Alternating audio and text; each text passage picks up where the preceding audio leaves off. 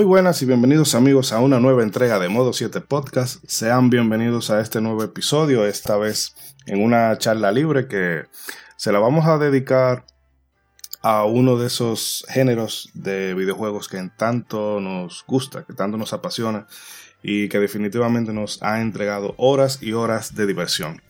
En esta ocasión hemos querido hacer algo ligerito, así que mm, vamos a dar algunos datos históricos para ponernos en contexto, pero es básicamente para que nosotros aquí podamos hablar de los juegos de rol japoneses, los JRPG. Eh, como ya he mencionado, es un género que en nuestro círculo de amigos siempre ha tenido un lugar muy especial. Y para esta ocasión me hago acompañar del equipo habitual, empezando por el Marajá de Capurtala, que está ahí acuartelado, en cuarentena, huyéndole al coronavirus. Ronzo, dígame a ver, ¿cómo está? Saludos, saludos, saludos, saludos, saludos. Muy buenas noches. Estamos acuartelados en el mundo entero, realmente. No cogemos un avión y salimos para la luna porque Dios es grande. Ronzo acá con todos ustedes, pues con mucho gusto acá listo para entregar contenido y a disfrutar de esta charla libre ligera, pero cargada definitivamente. Voy a hacer un, pincelazo solamente de todo lo que nos lo que hay en el mundo de las JRPGs. Sí, que lo hemos decidido hacer así porque como el es incómodo, o no incómodo, sino que demanda tiempo. Tú ponerte a reseñar, vamos a suponer, un Final Fantasy VI, un Secret of Mana. Entonces, ponerse a rejugarlo para poder traer el contenido fresco aquí, o mejor dicho, revivirlo en la memoria para poder transmitir las palabras y las emociones por aquí. Es complicado. Principalmente porque montañería con esos juegos. pero es complicado con la falta de tiempo que tiene uno ahora, pero ah, quisimos empezar con este primer volumen que va a cubrir de los 8 a los 16 bits para eso, para darnos eh, para el bembeteo. Y otro que se nos, eh, se nos une por aquí, que estaba como el hijo pródigo, se desapareció, pero volvió como buen hijo a su casa. El agente Cobra, agente Cobra, dígame a ver cómo está. Épale, buenas noches, buenas tardes, buenos días. Cuando si nos escuchan, estaba un poco alejado por asuntos personales, el cual... Porque el pelo casape. el pelo casape incluían un material de eh, por así decirlo, calidad femenina, pero aquí...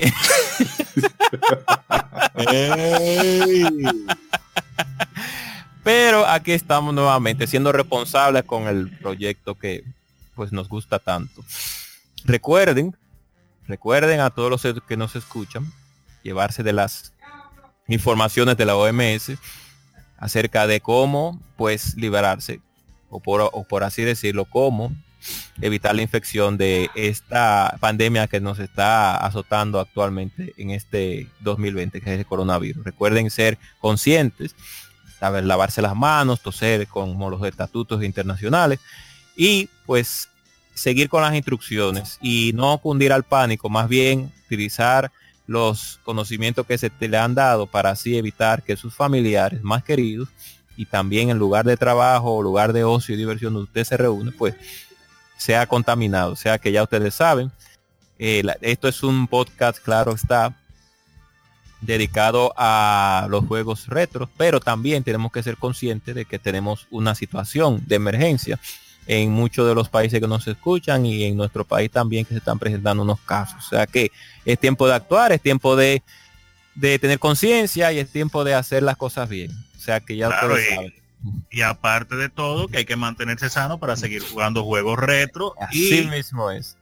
Y de ser posible, si usted le toca pues, estar acuartelado, pues aproveche. Y ese RPG que usted no le da tiempo a jugar porque no lo dejan en el trabajo, lo acuartelaron en su casa, aproveche, déle una semanita y déle durísimo. Sí, definitivamente. Eh, realmente el, panorama global está eh, jodido. Realmente aquí Em, ya los casos han empezado como a aumentar de forma exponencial. Lentamente todavía son solamente un 21 casos, unos 21 casos confirmados. Pero es que eso va a 21, 42 y así, así, así. Y bueno, lo que le pedimos a la gente es eh, que se cuiden, sean conscientes. Si usted se siente algún síntoma mm, gripal o lo que sea, posiblemente no sea, no sea nada serio pero por prudencia, eh, trate, de o trate de recluirse y de no exponer eh, a compañeros de trabajo, gente de la universidad o a terceros en el transporte público, por decirlo así. Entonces, un llamado a eso, a, la prudencia y a cuidarnos, lavado de manos, mantener una distancia eh, prudente entre uno y otro. De momento el contacto afectivo va a tener que ponerse en pausa. Pero es eso. Eh, quizás la vida normal se va a ver afectada por un tiempo, pero es mejor eso a tener que pagar un, costo muy alto en vidas humanas. Em, nuestro amigo Edric296 está en camino por aquí, así que pronto se nos estará uniendo a, la conversación.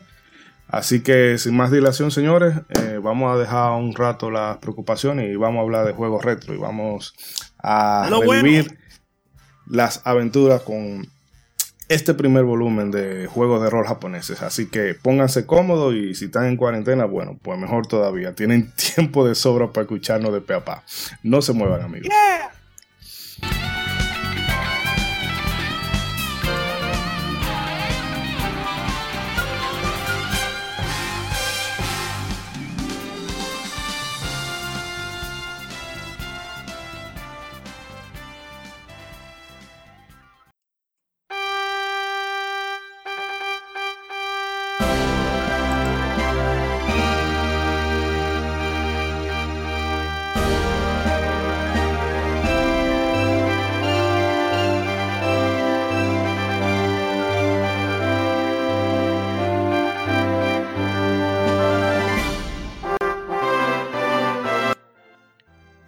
bien amigos, vamos a empezar, ¿verdad? De una vez con el contenido que hemos preparado para hoy. Antes de, ¿verdad? de mm, ponernos a disertar de todos esos grandes títulos, vamos a dar una breve historia del juego de, rol, del juego de rol japonés. Disculpen. Em, los Role Playing Game, RPG, como lo hemos conocido toda la vida, es un género que se caracteriza porque uno asume el rol de uno o varios personajes en un escenario eh, ficticio. Em, y por norma conlleva montones de combate contra enemigos, jefes y se, usualmente se lleva también eso, lo de la mejora del personaje a través de distintos atributos que uno puede ir personalizando al gusto, al estilo de juego de cada uno.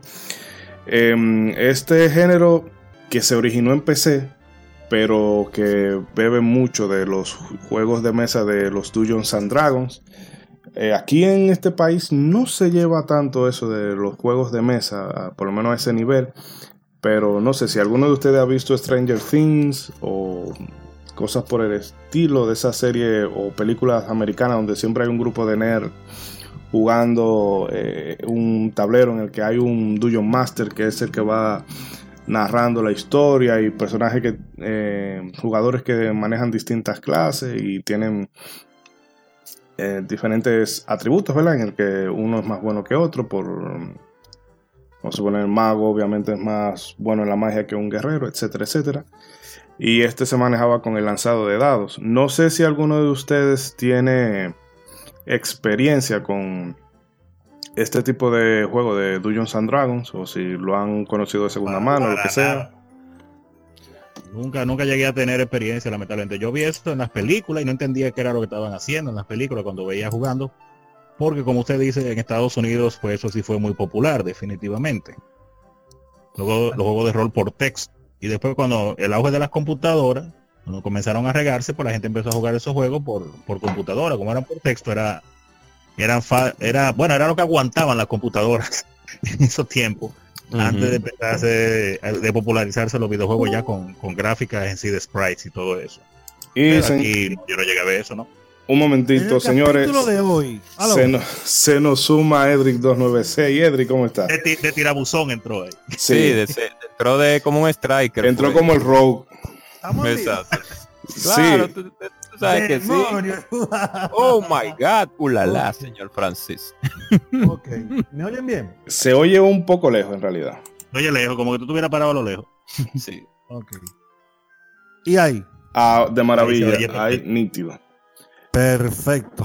Saya Santo. Siento el espíritu del vicio en este grupo. Hallelujah. Oye, ahora, oye, oye, ahora. Edric, tú, qué co- charlatán. como quizá por diferentes vías tú tuviste la oportunidad de conocer algunas cosas que nosotros no por aquí, preguntábamos si has tenido experiencia cercana con los juegos de mesa de Dungeons and Dragons. Eh, sí, sí, pero hace mucho tiempo. De hecho, lo dejé de jugar por un friqueado que pasó en España que mató como a tres panas y lo leí en la noticia y dije, me salí. Ok. A ver si ¿Verdad? nos puedes contar un poco de cómo era la temática, o sea, de manera breve, porque ese, juego es co- complicadísimo. Eh, por lo que- sí. Sí, Bueno, mira. tenemos... Ok, Eh, el- el board que yo tuve la experiencia era un board para no menos de ocho personas y eso era un problema según la persona que nos introdujo a eso porque no podían jugar menos de ocho tenían que ser mínimo ocho obligados o sea si había siete no, se podía jugar entonces Oye, eso. había una serie de, de reglas que eran bastante específicas con respecto a los roles de cada uno y las habilidades. Básicamente literal, o sea, como un RPG. Entonces el rol tuyo era como tu, tu clase. Eh. Clérigo, así, elfo, eh, mago, así. Entonces, eh, el board estaba envuelto alrededor de una historia que pretendía, eh, que pretendía crear la situación de entre rivalidades y cooperaciones entre personajes que los que jugaban no estaban obligados del todo a seguir, pero la mayoría de gente sí elegía seguirlo. Los dados eran, eso era un tema, porque habían dados de cuatro caras, de cinco caras y de seis caras, dependiendo de la situación que se para el dado. Mm. Y básicamente los dados de más caras eran para tú, para cuando tú estabas en una situación de ataque, porque literalmente, literalmente cuando tú estabas envuelto en una pelea, el valor del hit tuyo era determinado por lo, como cayeran los dados. Ya tú sabes que si tú tirabas un dado y daba que tú quitaste un, un HP, ese fue lo que tú quitaste. Entonces, era, era muy lento el proceso. Pero era chulo, pero era chulo. Era chulo, pero era, era, era, era literalmente un proceso. ¿En qué, eh, Edri, en qué año usted jugó ese tipo de, de- sí, ¿en, en qué año, por favor? sido- eso debió haber sido alrededor de 1992. Ok. No, Lo Porque- que pasa, es- lo que pasa es que en ese entonces dejamos de jugar para jugar Final Fantasy 2. ok, Y el resto es historia. O sea, eh, te estoy diciendo que varias veces nos juntamos a jugar y no, no, no, vamos a jugar, vamos a jugar Final Fantasy y ya. ese tiempo Se acabó. Exacto. No, automáticamente se terminó. Está bien, era solamente esa pregunta porque como usted es uno de los, o mejor dicho, uno de los no, usted es más el elder, el elder más antiguo del grupo, pues El más experimentado. sí, El más viejo, ¿no? el, que tiene más level, el que tiene más level. sí, que tiene más level, sonaba Si son años, el que tiene más level. exacto, que tiene más level, lógicamente, y ah, también pues al tener más más nivel de experiencia, pues tiene más conocimiento también, pues se, se agradece se agradece que haya compartido esa información porque nosotros en el 1992 estábamos era en ¿dónde Ronald era? En, en el club de, De Ali. de Ali. Alibaba y los 40 ladrones. Hay historia en ese club. Sí, Sí, pero Ali, ahí. mucha, pero mucha. Pero bueno, vamos a ir avanzando. Y aunque en líneas generales los eh, RPG comparten fundamentos que son comunes para todos, hay dos tipos que surgen a raíz de las diferencias culturales entre Occidente y Oriente, como son los Western RPG y los JRPG. Eh, los Western tienen la cualidad, o casi siempre tienen esa cualidad de que presentan historias más oscuras y que beben mucho de, vamos a decir, de cosas como el universo Tolkien, de el señor de, de Gerard Tolkien, o de esas sagas de novela como eran Dragon's Lance, Conan el Bárbaro, es decir, que tienen esa, eh, se influencian mucho de la literatura de fantasía, en tanto que los JRPG o JRPG beben mucho del manga y del anime, aunque claro, tienen esa influencia de base también de los juegos de horror occidentales. Lo único que una diferencia que pudiéramos ver más, eh, más concretamente es que los JRPG tienden a llevarte de la mano con la historia. De mira, yo te quiero contar una Sí. historia y hay un camino lineal que tú puedes brincar y saltar. Incluso te pueden dar cierta libertad en cuanto a exploración del mapa y demás. pero la historia va a caer en un punto concreto, no necesariamente así en los juegos de rol occidentales. Eh, ya que estamos en ese punto, ¿qué ustedes preferirían en esa coyuntura? Eh, Bueno, déjeme, déjeme tirarme yo de cabeza. Ah. Sí, primero. El, público que nos escucha debe de entender que cuando hablamos de la diferencia entre una JRPG y una RPG del occidente, es porque hay muchas cosas que cambian, como dijo Ishidori-san actualmente. El lore de las RPG americanas, o de o se podría decir de occidente, siempre conllevan personajes como enanos, como trolls, como eh, brujas, como caballeros, como como eh, ar- el, ¿cómo se diría? Cab- Caballero negro, arpías, etcétera, etcétera. Ese es el lore. Hay pociones mágicas, eh, cab- caballo unicornio, etcétera. Mientras que las, las RPG japonesas, pues, cambian un poquito más ese lore, a excepción de, claro, Dragon Warrior, que intentó, pues, y pues así mismo, como su creador lo dijo, pues, encantado del RPG como última, como Tale de Nintendo y computadora primeramente, pues abarcar ese género, pero en Japón es un poquito más diferente. Tienen, como ellos tienen su propio lore de fantasía, pues lo cambian un poco y ya no es igual al de nosotros. Entonces, a mí en lo particular, ya para terminar el, el- el contexto de la pregunta, sí. sí, porque me fui muy, muy, me fui muy lejos.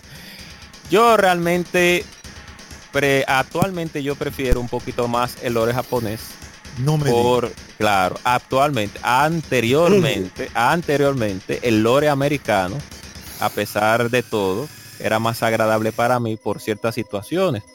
Qué situaciones el lore americano lo voy a decir de esa manera que no es una palabra crea- eh, que, que se debe decir así mejor eh, mejor dicho las RPG americanas tienen. La tradición de tipo de Sí, RPG americana. eh, o- exactamente O el trasfondo, whatever. Exacto, el trasfondo de las RPG americanas conlleva, por así decirlo, una, una línea de fantasía más medieval regularmente. Y eh, a mí me gusta también ese tipo de fantasía, de fantasía de donde haya un caballero negro oscuro, mejor dicho, que gobierne unas, unos, ¿cómo se diría? Unas tierras y tú tengas que ir a derrotarlo. Un ejemplo en ese sentido. Y, y también de ir a, a casas de hechicería, y hablar con diversos tipos de personas, eh, que en lo que en lo que iguales tú vas a encontrar una- un enano, vas a encontrar un elfo, vas a encontrar un un un, unico- un- ¿cómo se diría? Un caballero, el- Centauro. un centauro. Entonces, antes me gustaba muchísimo. Ahora, en la actualidad, Caín, llegó Exacto. Caín, de- de- el, caballero dragón de Final Fantasy 2, Final Fantasy 4, y se acabó. Exacto, exacto. Pero el lore japonés lo prefiero ahora porque, como dijo Ishidori-san, pues ellos se están desarrolla, se desarrolla aún así la, la historia está un poquito más desarrollada en cierto punto, a pesar de que muchas muchos contextos de las RPG japonesas sean más juveniles y eso una eso hay que hay que poner un día un tema para eh, eh, por así decirlo no criticar sino hacer como un, un análisis Ah, de pues yo sí lo son- voy a criticar el día que se hable de eso. Exacto, porque quiénes son más, quiénes, quiénes tienen la, como se, la fórmula para, la fórmula más, la, o la temática para personas más adultas, etcétera. Podemos, tenemos casos de Mass Effect, de la línea de Mass Effect, que es excelente, excelente juego, que tienen una línea muy adulta, y tenemos la, la línea de Final Fantasy que tiene una línea más juvenil. Entonces, por ahora, por ahora, hasta que no salga un juego que me llame un poquito más, el lore japonés de las RPG lo prefiero en cierto punto por esa por esa línea de historia que ellos envuelven. Pero el lore americano, por ciertos juegos que están saliendo, pues me han vuelto a interesar. Sigan ustedes, ya que hablé mucho. Sí. Y nada más un chin. Y eso que era, era para terminar, pero de eléctrica ahí. No, no, yo no, yo no voy ahora, yo voy a dejar. ok, ah, no, pero lo suyo es... Viene fuerte eso, viene duro. No, no, no, que va. No, yo iba a decir que. Dale. No, no, no, no. No, dale para allá. Aunque no, yo no iba a hablar tanto definitivamente, pero por esto para hablar, así que no hay problema. Claro. Pero lo que diría que en ese sentido, pues, mi comienzo con los RPGs, pues fue con, con un JRPG japonés. Creo Fire, eh, digo, yo creo Fire. El Dragon Warrior 2 en Nintendo. Ay, pues tú empezaste alto. No, empezamos. Ya tú sabes, ese fue el primer, el primer eh, eh, eh, RPG que jugué y fue un juego de RPG y fue ese, ya tú sabes. Hmm. Brutal en ese tiempo. ¿Cuánta lucha cogimos para acabar ese juego? y sin saber bien inglés. Pero eh, después obviamente conocimos los RPG americanos, entonces empezamos a ver esas diferencias, porque después que uno se enamora de los RPG japoneses, con ese estilo y esta grafiquita y los muñecos y la fantasía de ese estilo y que te llevan de la mano, entonces tú te toca a mí me tocó al revés, me tocó conocer los RPG americanos después y fue un choque porque eh, esa diferencia que tienen que quieren ser como más realistas en cuanto a la historia más más todo con los pies en la tierra más en cierto sentido abierto no te indican tanto para dónde coger yo no le cogí mala gana cuando intenté jugar última la primera vez una última de esa vieja no me acuerdo cuál fue realmente. Pero yo intenté jugar una y, esa vista isométrica pero venía pero desde arriba hacia la derecha así de, noreste. Yo dije, ¿qué, ¿y qué gráfico? ¿Qué es esta lo que era? Y solté eso en banda por un tiempo y volví para mi JRPG. Y pasó mucho tiempo para que yo me atreviera a volver a poner la mano en un RPG western aquí de este lado del mundo porque que era incómodo. Así es que he jugado más JRPG definitivamente. Esa era más o menos la pregunta, porque no fuimos lejos. Continúe. Ok. ¿Quién sigue? Who's next?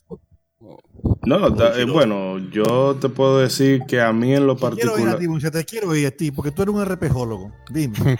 No, Nito, si tú supieras que a mí pasa algo. eh, lo, obviamente yo me he criado bastante en, en el, en el entorno de los juegos de rol japoneses. eh, sobre todo de la mano con cosas como Chrono Trigger, después Final Fantasy, que of Fire y demás. Y me siento, y me siento más a gusto con ellos. Eh, el, me gusta de los juegos de rol occidentales em, el trasfondo. O sea, me gusta esa, que la, la historia, aunque sea mágica, tiene un carácter como muy creíble.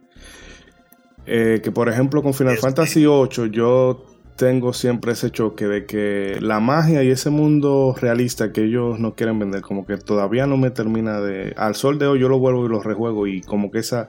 Hay como una disonancia.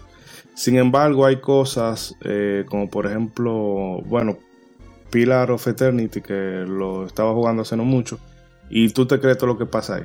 Mi problema con ese tipo de juego es que yo termino saturado en un, en un punto. Eh, yo creo que darle tanta, tanta, tanta, tanta libertad al jugador a veces hace que se pierda como el sentido de, del juego en sí.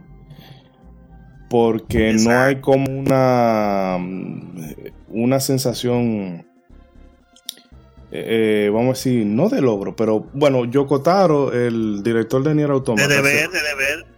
Hace un poco hablaba de eso, de que eh, era mejor tú crear un mundo que era empezaba contenido y que poco, a poco, se le abre al jugador, de forma que cuando él vea y pueda hacer cierta cosa, wow, diga, hay un salto. Pero que cuando ya tú lo puedes hacer todo de un principio, como que se le va, se le va la magia. Y eso es por, esa es la razón por la que me, me sigo quedando más con el, con el juego de rol japonés pero más el juego de rol japonés clásico, porque desde la década de los 2000 y 2005 por ahí, acá eh, es muy poco lo que se puede eh, eh, salvar ese género, porque ha caído mucho en fanservice, mucho, es una cosa totalmente anime.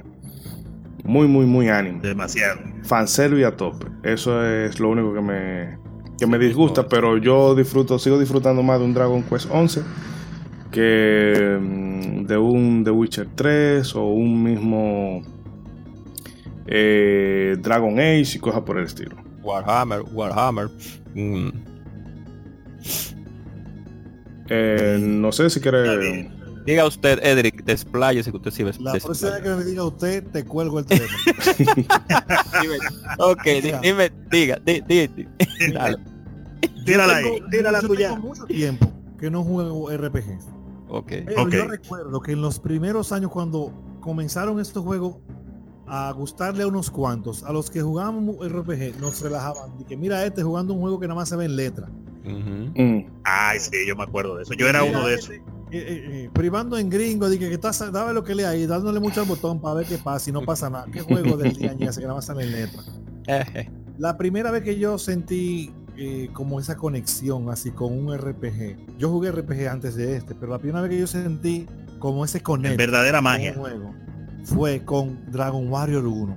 Ey. Mm. Uepa. Porque Dragon Warrior 1 yo la venía leyendo cuando apareció en Nintendo Power de cómo venía el juego y yo sabía que el juego iba a ser algo como de como de, o sea que una experiencia diferente que no era un juego de acción que sino que era un juego como de de, de aprender experiencia de ver la historia y los personajes entonces cuando el juego salió mucha gente se vio la portada qué portada tiene ese juego Dios mío Sí. y dijo no esta, es- esta va a ser esta va a ser el mejor juego de acción y cuando vio la pantallita con los slime y los sonidos ¿y qué fue? ¿Qué pasa? Eso a mí y a mi hermano nos gustó mucho. Y de hecho nosotros en ese entonces estábamos ah, eh, tomando unos cursos de inglés. Y la excusa de que nos rentaran ese juego era practicar inglés. Yañe, qué tigre. Qué cotorra. Qué co- Después lo logramos conseguir porque pasaron meses. Eh, De hecho, yo tengo ese juego, el juego que yo maduré en acabar. Yo y mi hermano duramos 22 meses y 28 días para matar a Dragon Lord. Y Sí. oye, cuando llegamos, Dragon Lord no se nos embaló a nosotros. Porque no podía. Porque como nosotros estábamos trancados en la situación de buscar el Rainbow, el Rainbow Drop, que es una gota de un arco iris que tú tienes que buscar dando unos pasos que están en el medallón de Edric, que te dice dónde que está, pero nosotros no, No sabían entendíamos- inglés. no entendíamos bien. Cuando encontramos el Rainbow Drop y cruzamos el arcoíris al castillo de Dragon Lord, Dragon Lord no se nos embaló a nosotros porque no podía. Porque esos tres Estaba meses, escribiendo nosotros, código. nosotros esos tres meses la seguimos jugando y estamos en nivel 99 con toda la alma y todo lo cuarto y todo lo llenativo, todo. Oye, fue llegar Bambi y la acabamos, o sea, nos gustó mucho, pero luego de ahí yo no jugué Dragon Warrior 2, o sea, no hasta el final. Dragon Warrior 3 no la pude jugar y, y eso es una de las cosas que tengo en mi bucket list, jugar Dragon Warrior 3, porque es la única Sí. que tú, hasta donde yo sé, es la única que tú usas a Edric. De hecho, el nombre legendaria historia. es por eso, Sí. que ese Mm. personaje que me gustaba mucho. En Dragon Warrior 1, él era, el personaje era descendiente de Edric. Y hablaban de Edric como que el tipo era el papá de la matica, pero él había Y muerto. tú hace encontrabas la armadura y toda la cosa. Exactamente. No, si esa armadura tú no acabas ese juego. Eh, entonces, más adelante, en Nintendo, eh, bueno, Zelda, que también fue antes, me gustó mucho. Un RPG que me gustó mucho, que RPG aventura era Crystallis de. Sí. Es una obra de arte. Muy Épico. bueno. Muy bueno. muy, muy bueno en todos los sentidos. Buen soundtrack, buen play control, buena historia, buenos jefes, buenos dungeons, todo. De en todo. Super Nintendo, bueno, la primera vez que yo vi- la primera vez que yo vi Nintendo con Final Fantasy 2 y otros títulos. Y yo salí de ahí tocando la música de Final Fantasy en mi cabeza. Ese juego, Final Fantasy 2 fue el, el primer juego que yo vi que le, que le logró emitir emociones de videojuego a, a los espectadores que, que nos veían jugar. Porque cuando en aquel entonces mi abuela, mi abuela y los vecinos estaban ahí viendo y nosotros, ellos le, le decían lo que estaba pasando.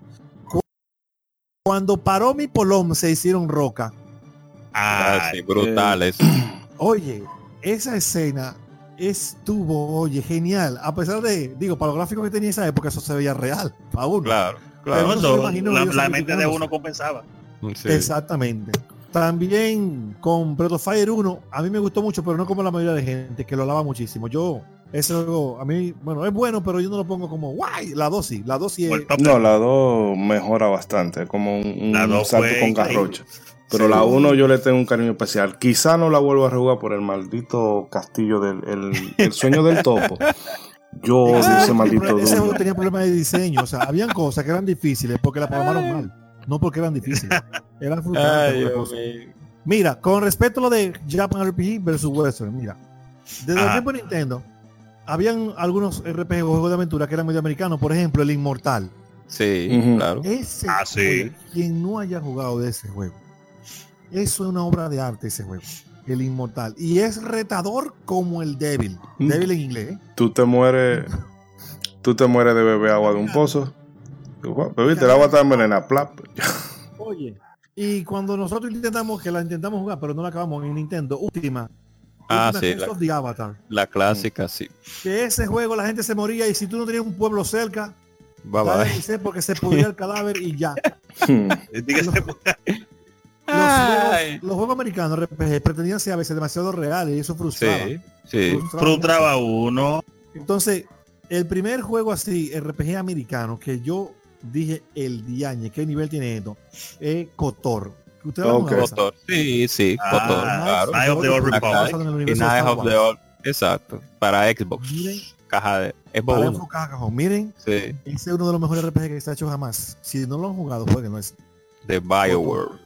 Ese Cuando. BioWare era BioWare. Eso era de Bioware. Sí, sí, es de BioWare cuando era BioWare, cuando era BioWare. Entonces, Oye, ese juego lo único malo que tiene es que se acaba. Hmm. Muy bueno.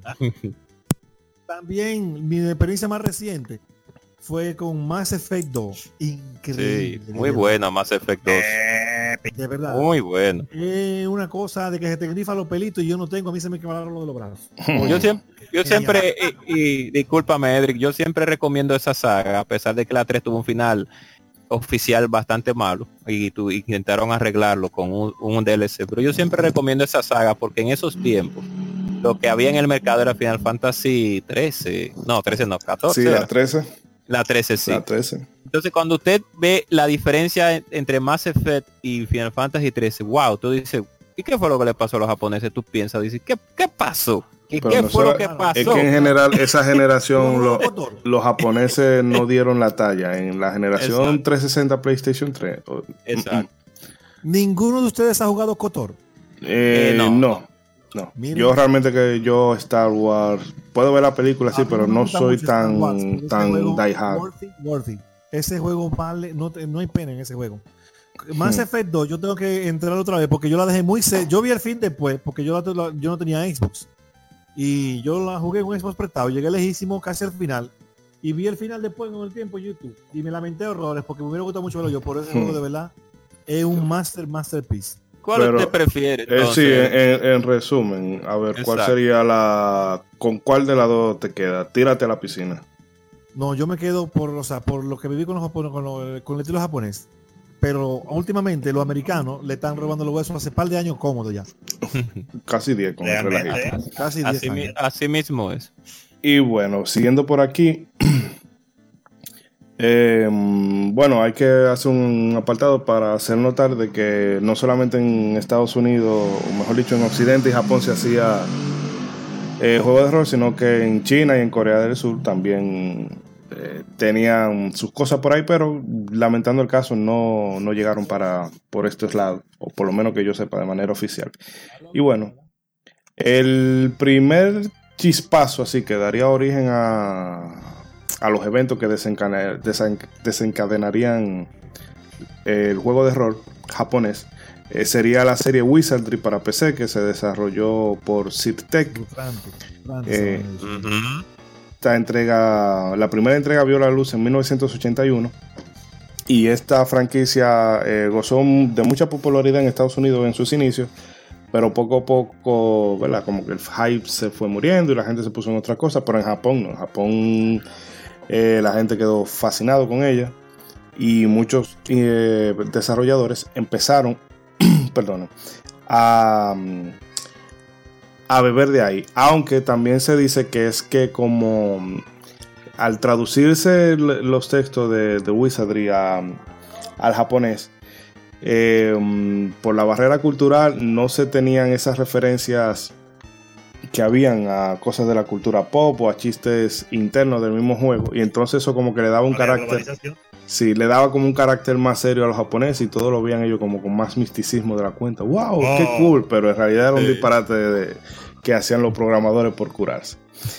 Eh, de todas maneras, aunque los japoneses empezaron a, a beber de tanto de este Wizardry y posteriormente de Ultima, eh, ellos como que todavía no tenían claro el concepto de lo que era un juego de rol y hacían cosas que parecían más una novela gráfica.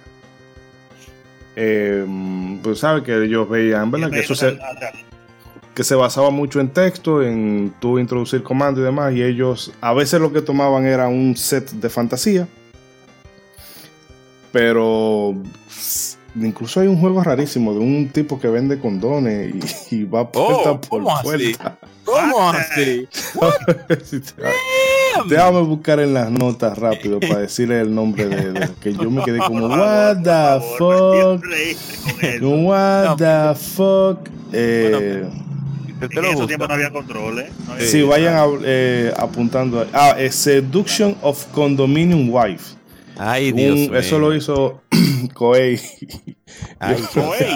Sí. Ah, pero eso es. eh, eh, yo una vez yo vi un artículo de las de las de- de- del mundo mágico de las RPG japonesas en sus inicios en computadora. Una de ellas tiene que ser esa. Sí, el tipo va vendiendo condones de apartamento a apartamento y entonces ahí él va peleando con Yakuza, Ay, fantasmas y cosas rarísimas, pero el caso es que ellos la tenían eh, creían que era más como que lo que hacía un juego de error era el, el setting, el- la ambientación y no necesariamente el, el gameplay.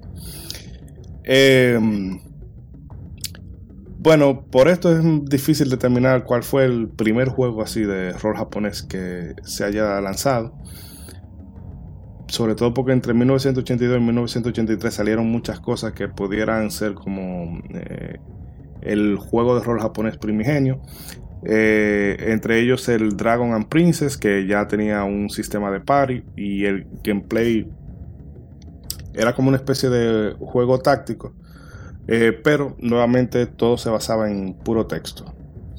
Algo similar pasaba con el Underground Exploration de Koei, que de ese solamente se- yo pude conseguir por ahí un, un screenshot de cómo se veía la pantalla, pero una cosa a blanco y negro, con puntito, una vaina rarísima. Em, ¿Cómo que se llamaba? Dungeon Underground Exp- Exploration. Y, había otro, hasta juegos de Misión Imposible y demás. Pero ya a partir de 1993 empiezan a surgir títulos que presentaban rasgos eminentes de un juego de rol, como el Dungeon de Koei, que Koei parece que en, este, en esta década bateaba mucho con los juegos de rol. Y este Dungeon bebía mucho de última y permitía elegir entre diferentes clases. Luego salió eh, Black Onis, que no es un juego de rol japonés 100%, porque lo creó un, un señor de nombre Hank Rogers, que él se había ido a vivir a Japón y como veía que a la gente le gustaba mucho el juego de Wizard, dijo, ah, bueno, pues yo voy a hacer uno también.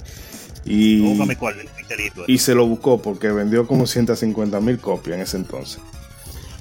Em, también está el Heart of... Sí, que realmente ahora tú dices vender 10 millones de... eh, tal cosa vende 10 millones de, de copias. Es verdad, un número impresionante, pero para tú llegar a esa cifra, es mucho lo que tú tienes que invertir en, en marketing.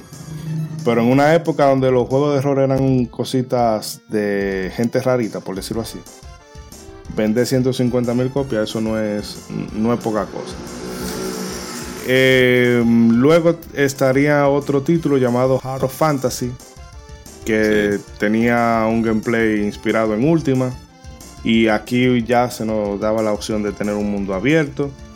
Eh, también hay cositas como el Tower of Druaga, que ese ya sí nos suena un poquito más a, a nosotros, que es como una especie de Pac-Man medieval, en el que tú tienes que ir Pac-Man medieval. Sí, matando monstruitos y buscando cofres y llaves. O sea, es, un- es bien simpático y bien chulo de ver. No sé si Edric lo habrá podido ver alguna vez o La jugado. verdad no. La verdad no. Bueno, pues Eso eh, es, eso es en papiro de que se jugaba eso. Que ese, Pac-Man medieval. Yo Sí. me imagino, yo, cuando dieron Pac-Man medieval, cuando usted lo dijo, Isidore, yo me imaginé un Pac-Man vestido de con, con una, con una, ¿cómo se diría? Una tanguita casco. de un casco y una tanguita de esa con, con, con cabello de, de, de, de- de- con pelaje y una espada. Yo me imaginé algo muy creepy, quitado los días de hoy. Yo me imaginé un Pac-Man con la peste bubónica, o sea, algo así. Oye. ey, ey, ey. Tú zoom. Ay, qué difícil. Qué fatalista, qué fatalista. Un Pero bueno. Para que se hagan una idea, imagínense el layout de un Chuchu Rocket, Ok, uf. que es como medio laberíntico, y entonces tú vas manejando un, un personaje, eh, creo que es eh, el dios Gilgamesh, que tú lo vas manejando y son como 60 niveles, en fin, que es... Búsquenlo como- y, y todavía... Juega con Gilgamesh. No ¿Qué sería como. Sí, como Gauntlet. No sería como una Gauntlet de Ishidori. perdón, perdón, perdón. Tú Ok. usas a, a, Gilgamesh en ese juego. sí. ¿Cómo se llama ese juego? Para buscarlo ahora mismo. El Tower of, Dra- eh, Tower of Druaga. ¿Y de qué forma forma era eso? Haga. ¿Cómo? Ah. ¿De qué? Nanco. Eso era de Nanco. ¿Y, y la plataforma? Ah, Era arcade, arcade. Arcade. Wow. Ya tú sabes, eso es como que tú hagas un juego y tú, ay mi madre, no vamos a dejarlo ahí, que no el juego. No, pero el juego ustedes lo ven y es todavía al sol de hoy es bastante jugable porque la, la jugabilidad es muy es simple. Muy rara saga, sí. No, no, eh, la jugabilidad es sencillita. Lo único que hace, dependiendo de los niveles, se dan ciertas condiciones que tú tienes que cumplir. Matar determinada cantidad de enemigos de tal cosa o encontrar una llave en particular y, y demás para poder ir, a- ir avanzando. Sí, pero es que con esa descripción cualquiera se cura de un Pac-Man medieval. Un Pac-Man medieval. Yo imagino un Pac-Man con una con una con una espadita.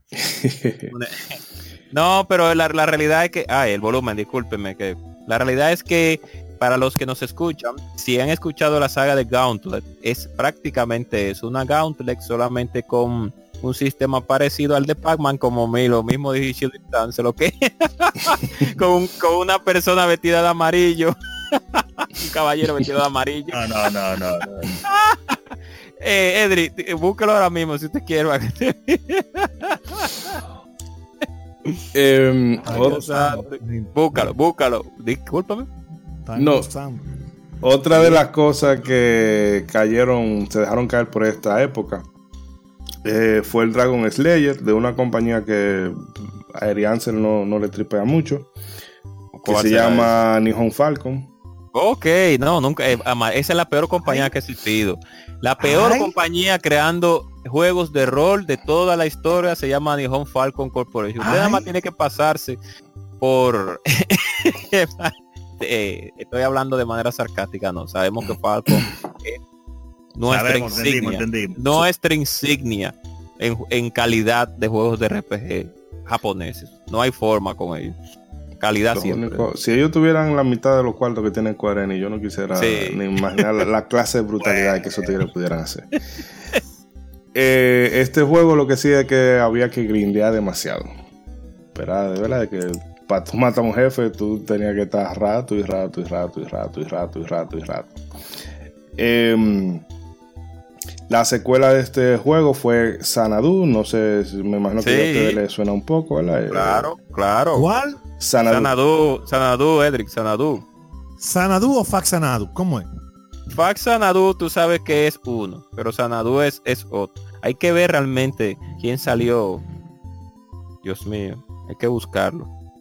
Bueno, pueden ir con, eh, puede seguir Ishidori. que este Sanadu, ah, increíble al día de hoy, es eh, el juego de Falcon que más se, eh, se ha vendido. Eh, porque vendió como Bien. 400 mil copias, o sea.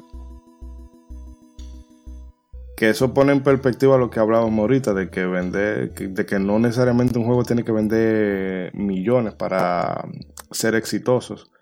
Porque mm, lo importante es que tú le puedas sacar la ganancia. Y bueno, si tú Exacto, haces un juego, o sea, o tú divides horas hombre, lo que te costó el desarrollo y le sacaste algo más, bueno, pues da igual que tú venda 10 millones como que venda 150 mil copias. Eh, que por eso vemos que a pesar de que la saga IS no es tan, no es un million seller, ellos tienen la rentabilidad suficiente para seguir sacando entrega tras entrega tras entrega. Ah, discúlpeme, eh, Ronzo, discúlpeme, y Ishidori. Ujú. Edric, discúlpame. Mira, Fa Sanadu prácticamente sería como un port de Sanadu. Inclusive la misma Nihon Falcon fue que lo desarrolló. El Fa Sanadu que nosotros jugamos en Nintendo es el Sanadu de Japón. Porque el Fa Ok. Sanadu es un spin-off de Sanadu. O sea Es que... Para mí Sanadu era una película malísima, un musical de Olivia Newton-John. No, no, Ah, no, es otra cosa. es otra cosa. Es otra cosa, no, pero Fasanaduk, el cual nosotros jugamos en este país, en nuestro, en este lado del continente, es un spin-off de Sanadu. Inclusive lo desarrolló la misma Nihon Falcon. Ese juego es bueno. Sí. Ah, no, fue Hudson Hu- Soft. Hudson sí, Hudson, sí, discúlpame, sí. Y en Japón, Nihon Falcon con Sanadu, lógicamente. Mira, pues es que uno tiene que, ya yo co- en- en- eh, aprendí algo y con esto también. Ah, para que usted vea. Era, era obligatorio que tuvieran relacionado esos juegos, porque es que ese nombre es demasiado raro. Sí, Sí. Ahora, lo, de- lo del musical de Olivia Newton-John es lo que yo quiero saber. de dónde salió. Se le ocurrió ese título al del musical. Jugaba mucho él. No se sé, llamaba así. En en esta película, bueno, no tengo podcast de videojuegos, fuera, fuera. No, pero puede ser. Ya suelta, suelta el dato genérico. Puede decirlo, puede decirlo. En esa película sano de una discoteca, yo ni me acuerdo, una vaina rarísima. ¿cómo así? yo la veía con ella. Es una película que se llama así, Xanadu. De hecho, tú lo googleas en YouTube, Xanadu, y lo que te sale es la película, no te sale el juego. Oh. Ah, Sí. pero eso era que el, que el, el- el- el que hizo la película era un vicioso de- del juego. Eso. Es probable. Sale una carita de un tipo rubio ahí con, con cabello. Es que es muy difícil, es muy difícil, muy difícil que ese nombre se le haya ocurrido a un norteamericano por una película norteamericana. Dije, porque sí, dime. Tiene que haber sido que jugaba el juego y le gustó, porque es que dime. No, yo- al revés, yo creo que fue, el juego, el juego salió después. de. El juego salió después. Parece que era japonés. Oh, Sanadu. Y es del 80. La película. La película y el juego, 80 y... ¿Cuánto? 80 Para y... adelante el juego. 85. En el 80 no había Nintendo, en el 80 no había Ah, Nintendo. pero yo me recuerdo de esa. Yo me, yo me recuerdo, yo creo que yo vi esa película así. Ya, ni 25. Ah, no, pues 5%. entonces lo- lo- la gente de Nihon Fal que son. No es que tú sabes cómo es. 25% en Rotten Tomatoes, ya tú puedes saber. el diatre. Y eso es de la época que Rotten Tomatoes era Rotten Tomatoes. Pero bueno. Eh, a esta, ¿verdad? Sanadu, luego empezaron a salir cositas como el Haro Fantasy, el Haro Fantasy 2, mejor dicho. Eh, pero la mayoría de estos juegos tenían esa particularidad de tener el vista en primera persona. Eh, bueno, vamos a abrir un un ápice aquí. Eh, The Legend of Zelda se puede considerar un juego de rol. Yo sabía que íbamos a tener que llegar. Ah, Ahora viene la No pelea de los caballeros de oro. Los peleas de los caballeros de oro. Yo no quería llegar No, ahí. está bien, Ay, vamos Dios a mío. dejarlo para otro, para otro episodio. No, Eso fue un episodio. Oye, porque esa discusión es eterna. Tú ves, ya comenzamos con Edric, que Edric ahorita mencionó hacerla como RPG, o sea, ya sabemos cuál es el punto de vista de él. Exacto. No, en realidad el punto de vista mío es que sí es un RPG, pero no como los otros. Ok. O sea, yo no soy tan, tan puritano con eso. Hay gente que no la ve como un RPG, hay gente que va más lejos, que dice que fue el primer gran RPG y yo, pero ven acá, hombre, de año. Pero verdugazo. Pero ya, ¿qué te, voy a decir? ¿Qué te digo? Oye, eso, eso es un pleito, es un pleito. tema, un tema de podcast con la mesa redonda y Es turururum, pero bueno. En el caso de que, ¿verdad? Después de salir juego tras juego tras juego, llega el juego que hizo, que dijo como, espérate. eh, vamos a reformular todo esto, vamos a presentarlo de una manera más acabada. Y de ahí en adelante ese va a ser el molde que se tome como estándar, que es el primer Dragon Quest, que salió en mayo de 1986. Discúlpenme, señor, un segundito, que el coronavirus me tiene. Ok. Está bien, sea, yo te. Digo, eh, estéticamente tú quedas vivo. En teoría, pero vamos a ver. El caso es que este juego es, es la combinación de elementos de wizardry en, en la vista primera persona. Eh, y tenía el mundo abierto o tomaba la idea del mundo abierto de el Ultima. Sí. Lo que tenía este en particular era que simplificaba todo ese ese menú, todas las interfaces de esos juegos de rol que eran muy, muy, muy basados en texto. Y te lo hacía en una interfase user friendly, como se dice. Entonces ya tú no tenías que estar metiendo comandos, ni necesitabas un teclado eh, con el que ejecutar dichos comandos, sino que con un control de NES tú podías jugar de maravilla. Eh, entonces a esto tú le sumabas que estaba el estilo de Akira Toriyama en una época que Toriyama eh, era el dios absoluto en cuanto a, ¿verdad? a Dragon Ball estaba en la cresta de la ola en ese punto Sí. eh, e incluso, bueno, el Dragon Quest, para la gente que, eh, que quizás no siga mucho esa saga, porque aquí todavía sigue siendo un poco nicho, Pero háganse de cuenta de que Dragon Quest en su día fue lo que representa Final Fantasy VII para eh, eh, Occidente en la actualidad. Exacto. Lo único que Final Fantasy VII popularizó el género De este eh, lado. a nivel global. Pero eso mismo se hizo, eh, eh, hizo Dragon Quest con los juegos de rol, pero allá en Japón. Y si ustedes quieren, bueno, yo creo que de este lado, Spielberg, Martin Scorsese y demás gente así, eso es Yuji Ori en Japón. Exacto. Por haber hecho Ya eso. lo saben. Eh, bueno, solamente hay que decir que ese juego vendió 2 millones de copias el día que salió. O bueno, no el día, sino en, en- en toda su, su vida útil. Pero es definitivamente el juego de rol que definió los juegos de rol japoneses. La En gente ese se- tiempo, dos millones. No, no, no, no, no en ese tiempo. Eh, eh, eh, o sea, no solo en ese tiempo. En el mercado como era en ese momento en ese país. No, o sea, eso, a eso me refiero. El mercado de los videojuegos era muchísimo más pequeño, porque dime, las consolas caseras estaban pues comenzando a popularizarse como, como, Y como- cuando en general. anunciaron Dragon Warrior 2,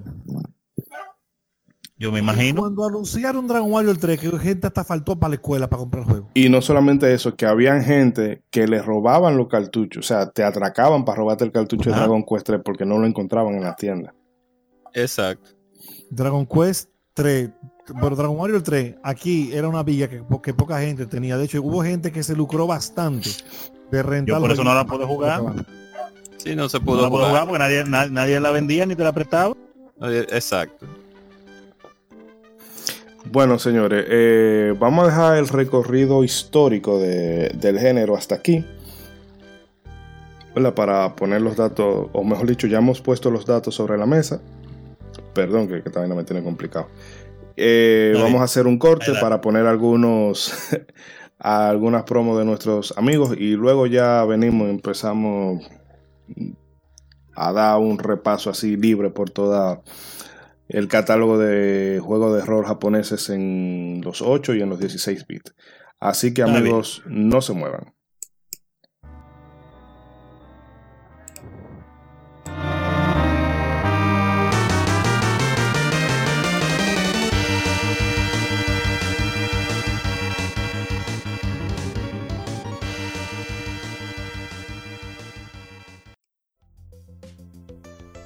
Llegaste al último nivel. Bienvenido a RetroQuest. Reviví con nosotros la magia de todos esos juegos que cautivaron nuestra infancia y adolescencia. Todos los martes, 17 horas, podcast Retro Gamer en vivo. Encontranos en twitch.tv barra bitlowtv y también en Facebook, YouTube y Spotify. RetroQuest. Somos Legión, somos gamers. Legión Gamer Podcast. El gaming nos une. Un podcast enfocado en tratar juegos de actualidad y del pasado con la relevancia que merecen. Puedes escucharnos en iBooks, Spotify, TuneIn y demás plataformas de podcast de tu preferencia buscando Legión Gamer Podcast. Recuerda seguirnos en las redes sociales como Legión Gamer RD. Visita nuestra página de Facebook para que seas parte de nuestros streams de las Gamefemérides, donde conmemoramos algunos títulos jugando en su aniversario. Porque todos jugamos. El gaming nos une. Legión Gamer Podcast. Si quieres saber cómo puedes mejorar en tus streams, armar una PC gamer o solo quieres saber más del mundo de los videojuegos, entonces suscríbete al canal para conocer más sobre este mundo. Y recuerda, yo soy Max y esto es Top Games.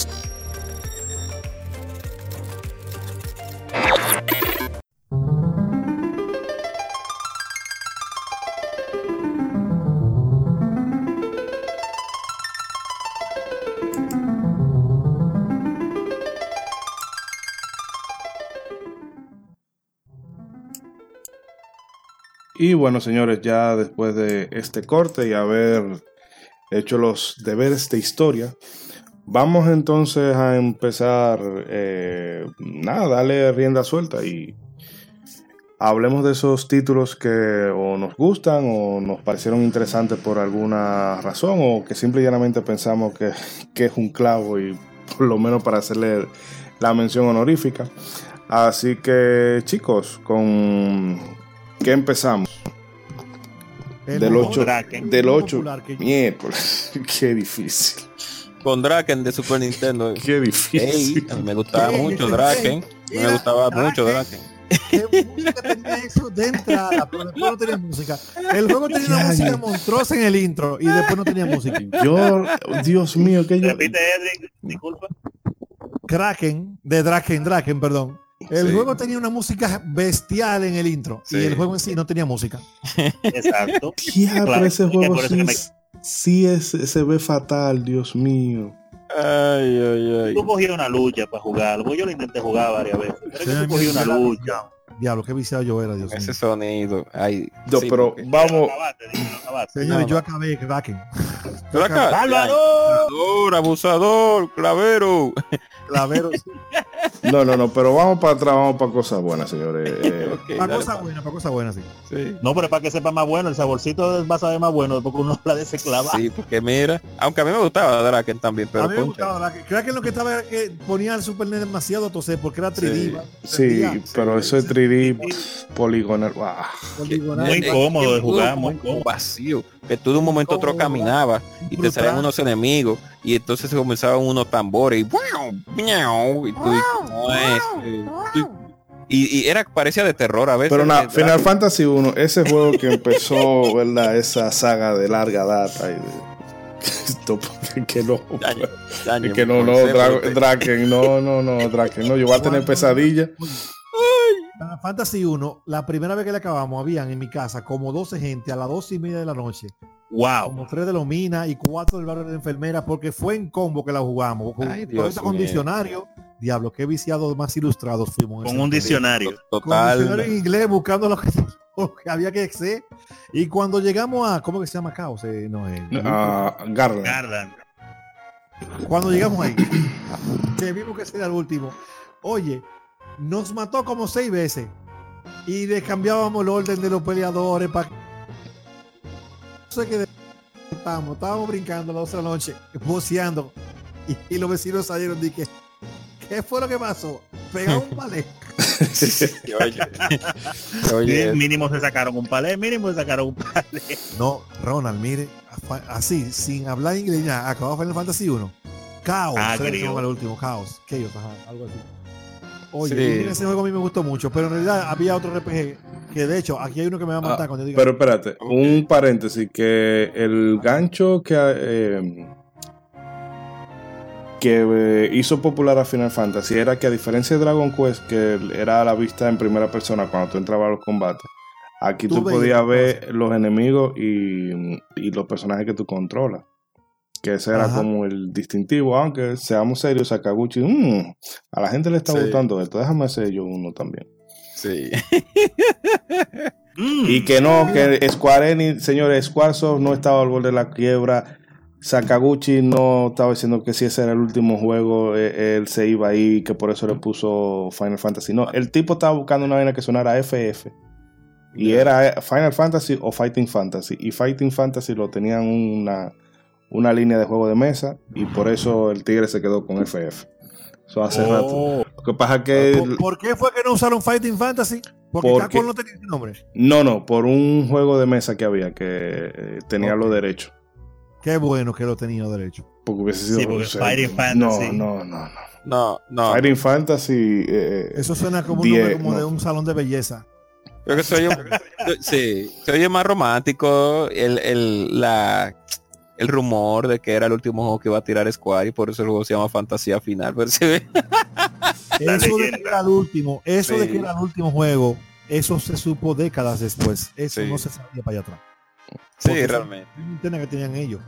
Y de hecho, yo jugué un juego de Square antes de Final Fantasy que me gustaba mucho, que se llamaba Night's Adventure, que era un Sí. shooter de cuatro Ay, personas. sí, yo sé, pues sí. eh, bastante retador, de hecho. Y a mí me gustó mucho ese juego, tenía una música bien buena. Y de Final Fantasy 1, una de las cosas que a mí más me gustó fue la música. Ese juego tiene una música en Nintendo, mira, bestial.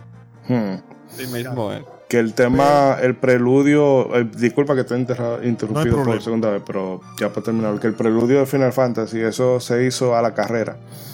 Eh, ya había que entregar todo y vino Sakaguchi y le dijo a Uematsu, mira, que nos falta algo para la pantalla de, de inicio, ¿qué tú te puedes hacer? Y el tigre en 10 minutos hizo eso.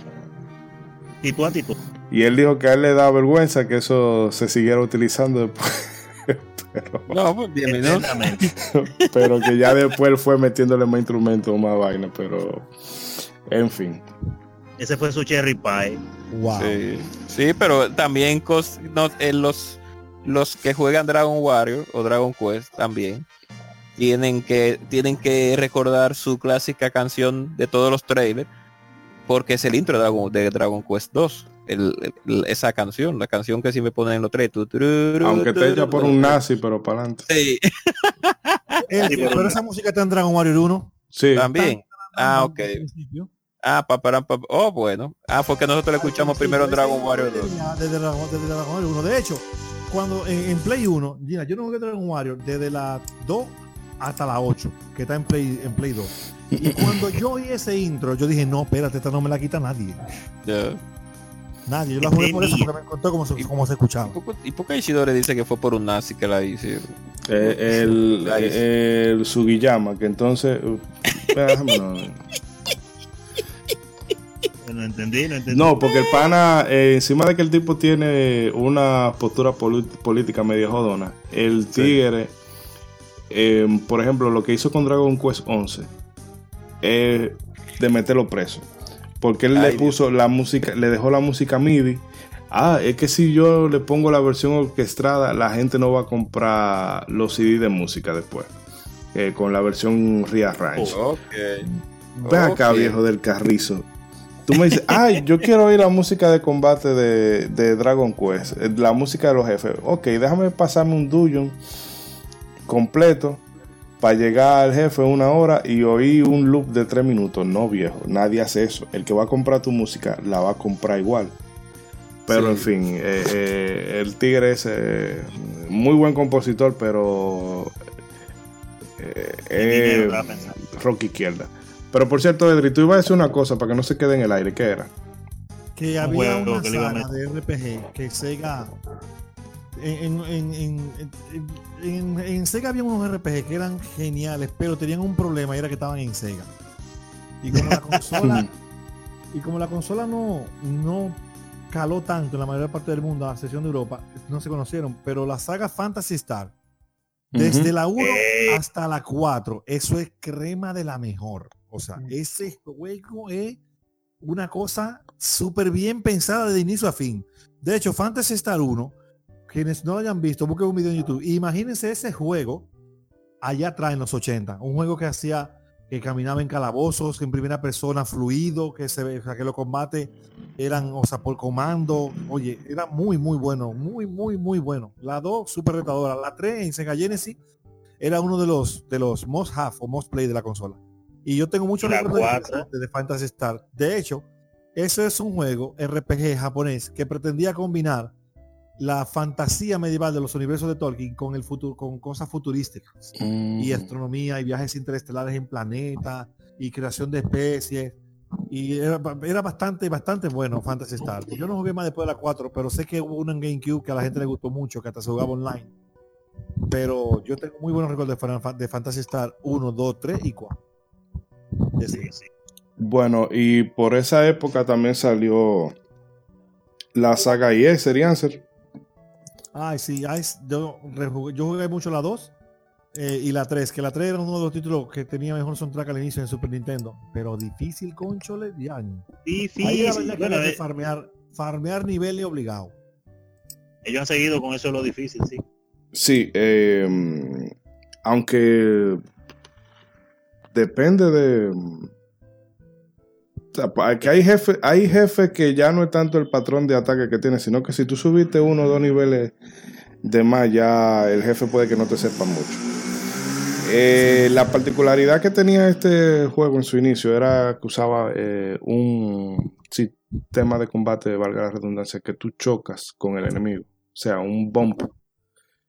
Que no era que tú le dabas un botón y le dabas un espadazo, sino que tú ibas chocando al enemigo y dependiendo de cómo tú lo golpearas, eh, le hacía más o menos daño.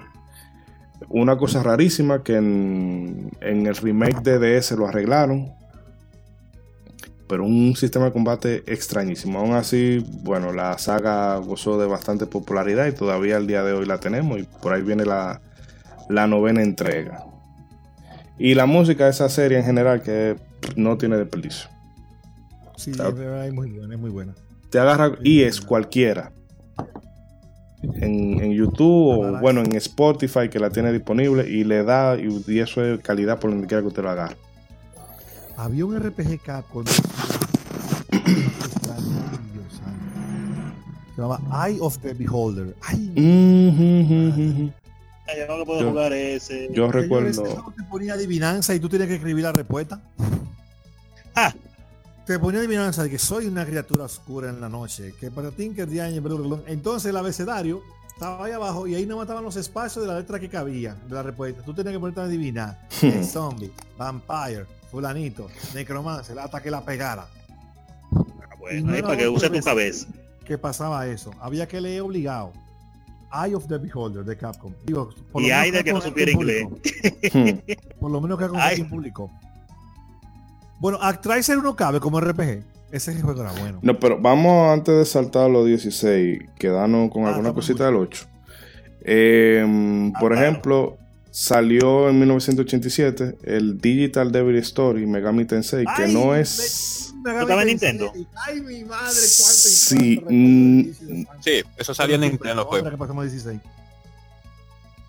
Erianse, No sabía que estábamos hablando de IES, pero usted de vago se perdió la charla. Ay, sí. Lo que pasa es que Trague, trague, hablando- trague. sí, estoy comiendo algo bien sabroso y jugoso. Entonces, por eso me, para no molestar y no ser, y no ser, por así decirlo, indecente, nada que te- nadie tiene que escucharme comiendo, ni, ni Sí, nuestros sí, ya sabemos que está comiendo el pega al cabo, así. Exacto. No, pero sigan, sigan, sigan. Yo voy a decir algo sobre los 8 bytes todavía, así que pueden seguir. 8 Pues bits, 8 suelta, bits. suelta la del 8 bytes para que no tengas juego trancado en 8. No, no, eh, eh, el juego que mencionamos en un podcast anterior, eh, de, Gu- de Guardian Legend. Épico Wow, sí. también. Wow, sí, eso es crema de crema. Legend Crema, of en Japón. Eh, que no se nos quede... Tuvo la mala suerte que se topó con un par de ligas ese año, muy bueno.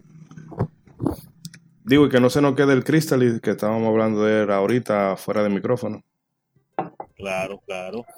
Eh, Eh, déjame ver. Una cosa que yo digo que en ese tiempo ayudó también, y ya, lo que estamos hablando del NES, que fue donde comenzó eso, con Dragon Quest y esas cosas, que yo creo que ayudó a que se popularizaran tanto también los JRPG, que el asunto precisamente de cambiar ese estilo de juego que tenían los RPG americanos, porque es que al fin y al cabo son juegos, ¿verdad? ¿Y quiénes son las personas que más supuestamente juegan juegos en todos los sentidos, lo- todo lo que sea jugar? Los niños. Pero un niño no podía agarrar bien una última y fajarse una o una. Dungeons and Dragons, una Wizard y una cosa de esa. Eso no era cosa para niños. Entonces cuando llegan las RPG ja- japonesas con este formato que te guían, que tú no tienes que saber tantos botones, con una historia más o menos guiada, igual muy, mucha fantasía y jefe y, y emociones, pues claro, ahí entonces caló a todos los gustos, porque ahí a los adultos que jugaban RPG pues jugaron y los niños que pu- pues pudieron meterle mano, pero dime, ¿qué- qué- quién iba, quién iba a poder? Así lo único mismo. que sí, Exacto, lo único que las- la fórmula la quemaron, que por eso fue que duró un tiempo que después ya no estaban gustando, en los años 2000 y Picasso, ¿eh? 2010 para Sí, exacto. Cuando usted se ponía a jugar una a Bart's Tale, que por cierto me encantan los escenarios de ese juego, a pesar de que eran en Nintendo, o una última, inclusive a pesar de lo rústico que era el, por así decirlo, el menú de opciones, porque re- muchos que de ustedes recuerdan que las RPG americanas que son en vista de primera persona, cuando usted va a seleccionar los comandos, y las opciones. Le ponen una flechita como si tú estuvieras jugando en una computadora. Y eso es más incómodo que el carajo ese puntero de tu seleccionar y tú no tener Porque venían de PC. exacto y para tú tener que hacer acciones como hablar como a- abrir todo era diferente. O sea no era simplemente un botón para hablar y abrir no era un- era una opción para hablar otra para abrir otra para examinar otra para entonces se complicaba muchísimo pueden seguir ya Claro, eso era, eso fue lo que hizo que los, los niños no pudieran jugar bien esos juegos, los jóvenes tampoco, se aburrían mucho, había que gustarse mucho esa cosa, tuve una imaginación muy grande. Pero ya, se- claro, cuando vino la facilidad del, de tipo RPG de tipo japonesa, pues se popularizaron a un nivel que, que después había gente que no conocía lo que era Western RPG, porque nada más conocían los japoneses. Efectivamente. Ah, Yo creo, hablando de otros juegos, yo creo que Airbound también comenzó en Nintendo, ¿no fue? Sí, pero, pero el juego en Nintendo lo jugaron dos tres gatos. Había Nadie sabe. mucho juego más, más friendly y atractivo cuando eso salió, pero yo jugué Airbound, pero Airbound dio un saltazazazo fue cuando fue la secuela, pero la 1 era muy buena, pero en Nintendo había otra cosa más atractiva. Mm. Definitivamente. Hay gente que adora Airbound, pero yo digo Airbound es muy buena, pero no como, o sea, no di que un juego de culto como la secuela. No, ahora ya con el tiempo, tú sabes, porque juego con el tiempo es que la gente después le coge un amor y una cosa. Sí, Ahora sí, con la el tiempo dirán que es lo último.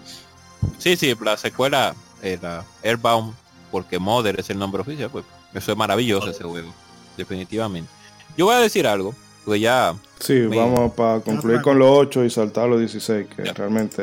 eh, Edric, ¿tú te recuerdas de, tú te recuerdas de Willow? Claro, muy bueno Willow. De las batallas, una de las batallas de jefe más memorables. Y Sí, de hecho, ese es uno de los juegos, de los pocos juegos de la época de 8 y 16 bits, que en, eso- en esa época era una- un estándar. Willow, uno de los pocos juegos basado en una película que era bueno. sí. Exacto, que, que eso es raro. La mayoría de juegos basados en películas, con honrosas excepciones como Willow, Batman 1 de Nintendo y algunas otras que no recuerdo ahora, los juegos basados en películas eran malos. La mayoría eran muy malos. Malo, Podemos- Malo, malo. Así. Mencio- tenemos que mencionar también la saga de Gargoyle Quest, también que nació en... Primero so- nació en Game Boy, pero Sí. el Game Boy es un aparato de Muy 8 bueno. bytes, o sea que lo podemos Muy mencionar. Y después en Nintendo, claro, y después saltó al Nintendo con la Gargoyle Quest, si no me recuerdo. No, no, no, Gargoyle Quest no. O bueno, Demon Crest. Demon, eh, sí, creo que Eh, Demon. hombre. Exacto. Entonces yo, de mi punto de ya... En Nintendo, No, no, al revés. Dragon Quest 2. Sí, Gargoyle Quest 2, sí, sí. Ujú. Y Demon Crest Super- es la de Super Ay, Nintendo. sí. Oh, ok. Pero ya para yo dar mi, mi, mi opinión. Esa, no, no hay problema. Nosotros, yo y Ronson, crecimos en un ambiente. De machete y eh, cuchillo. Sí, no, no tanto así, ¿no?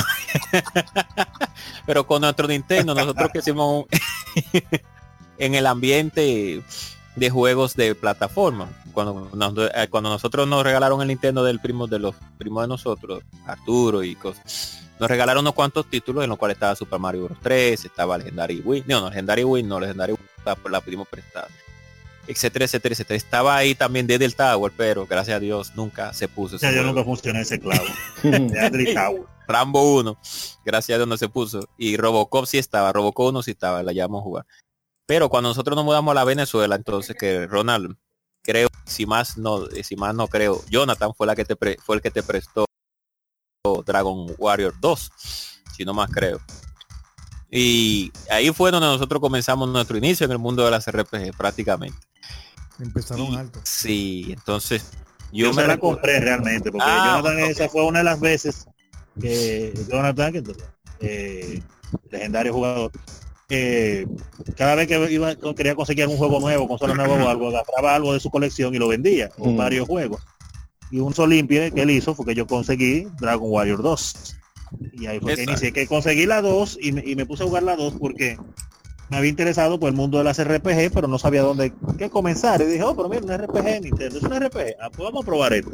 Pero en la parte 2, no importa, podemos comenzar en la 2 a ver qué es lo que es esto. Y el resto es historia. Sí, Mm. porque ahí fue donde nosotros comenzamos a jugar eh, RJ eh, RPGs y ahí y entonces ahí es donde comenzamos a- nuestro cariño por los los juegos de rol.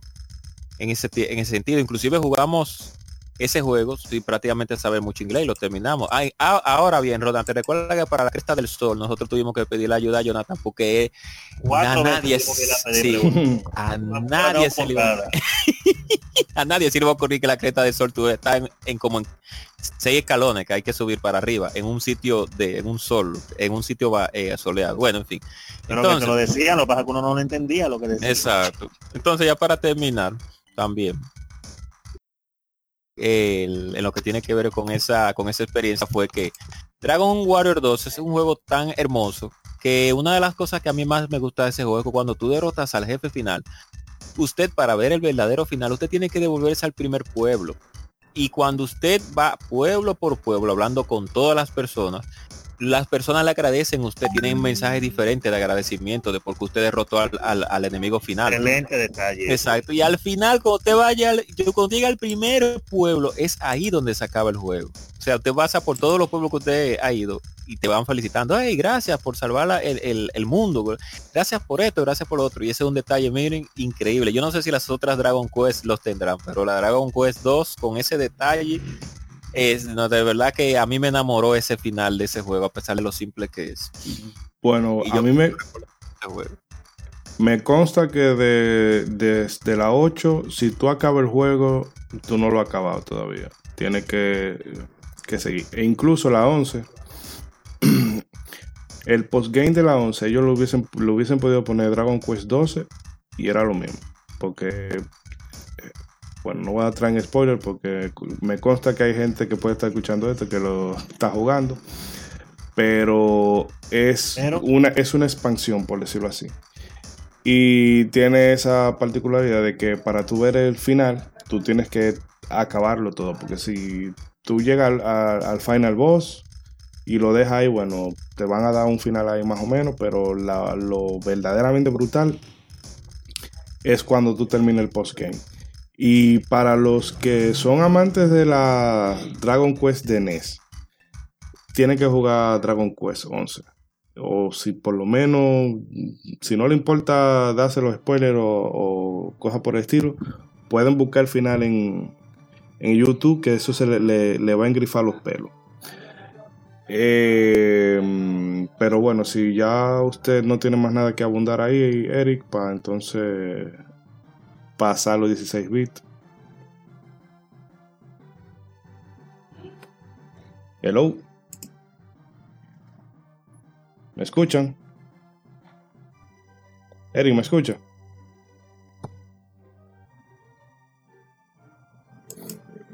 Bueno, voy a cerrar y abrir todo de nuevo a ver si así reconectamos con los muchachos porque Discord...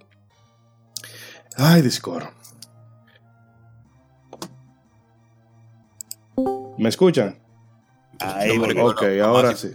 Les decía si no tienen algo más que agregar de, sobre los 8 bits para entonces saltar a los 16. No, decir que, que- que una de las cositas con las que yo me quedé con ganas eh, y que ahora gracias a este especial me acordé es de un juego que se llamaba Faria, o se llama Faria, también, que nunca lo jugué precisamente porque tampoco lo prestaban, porque era tan escaso. Entonces lo voy a buscar ahora. Ahora este especial me lo ha recordado, lo voy a buscar y me lo voy a desquitar.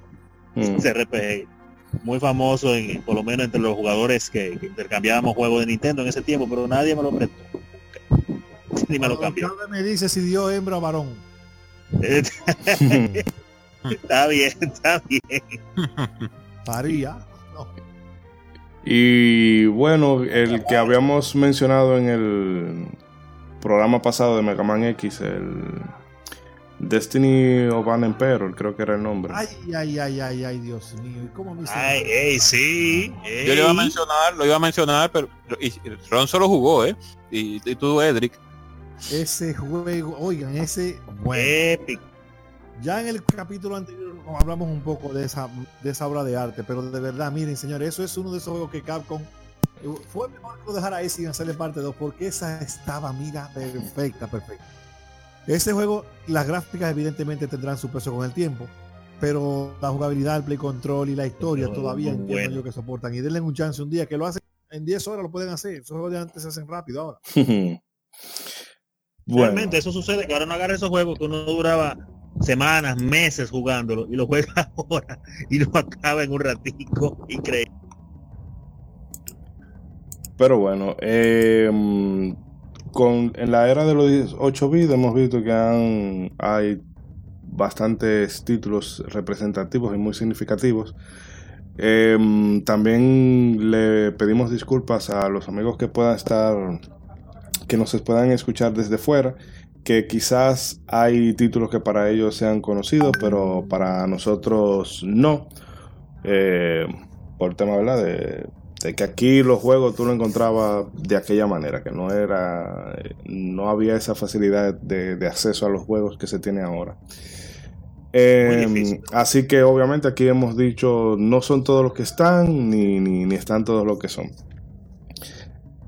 Pero bueno, eh, con los 16 bits ya hay un salto tecnológico. Entonces teníamos mejores, mejores mejor apartado visual, mejor música. La escala de, de los juegos se expandía y veíamos nuevas tecnologías eh, implementadas a nivel gráfico. Eh, y yo me atrevería a decir que eh, la edad dorada de los juegos de rol, bueno, o por lo menos la, edad de plata de los juegos japoneses empezó ahí. Y, ya no sé, si, no sé si sería cuál de las dos yo la pondría realmente como la edad dorada, si, si la de los 16 o la de los 8. o digo, o la de los 32, perdón. A nivel de cantidad y calidad, en los 16 bits salieron muchos títulos buenos en RPG. Pero, de hecho, eh, el preámbulo para que un, remake sea tan memorable. Pasó en 16 bits con la, con la, con la secuela con la que estaba antes, que era con la 6. O sea, Final mm. Fantasy 6 metió los RPG o sea, lo sacó muchas veces de, de, ese grupito de gente raro que nada más jugaba RPG, porque el juego, en ese entonces, Final Fantasy VI, tenía comando de input, como si fuera un juego de pelea, habían, o sea, se hizo mucho énfasis en los Second Quest, que, que los otros juegos no lo tenían como tan relevante, o sea, en los 16 bits, y eso no me hablando de Final Fantasy, en los 16 bits está la Final Fantasy, está la Seven Saga, que ese juego, mira. Ya, entre sí, la Seven Saga. Pero excelente. Creo que era Square, eso, fue, uno de los últimos que hizo Enix antes de que Square, no, eh, eh, sí, Enix antes de que se fusionaron. Hmm. Eh, está Secret of Evermore, eh, Soul Secret of Soul Chrono Trigger, Chrono Trigger, oye, oye, tú te pones a decir en 16 bits y es difícil, o sea, tú decís que en esa época no fue como el peak de la, de la, de la relación calidad-cantidad de los juegos lanzados RPG. Eh, Mucho, muy variado, de todas las formas. Sí, eh, porque por ejemplo, eh, empezando con Final Fantasy IV, todavía quizás conserva un, un, Yo el Final Fantasy IV lo veo como un juego de NES que a última hora ellos dijeron, no, no, vamos a pasarlo al Super NES y ahí aprovechamos del potencial gráfico, pero todavía se ve que hay mucho de esa, de esa época de NES, e sobre todo con el tema de la dificultad. Eh, pero ya, o sea, el, mayor mérito de Final Fantasy IV es que, como decía Edric hace, hace un momento, es que ya te empezaba a transmitir emociones de ya no solamente era el juego, sino que habían cosas que te golpeaban. De hecho, eh, a mí con Final Fantasy IV me pasa algo. Que a mí Final Fantasy IV me gusta. Pero ya llegado al final, como que mm, se me apaga el interés por una cosa que ellos hacen. Eh, el síndrome de Dragon Ball. Spoiler para el que no ha jugado Final Fantasy IV. Bueno, en Final Fantasy IV todo el mundazo se muere todo el mundazo se muere. Ah, pero al final nadie se muere.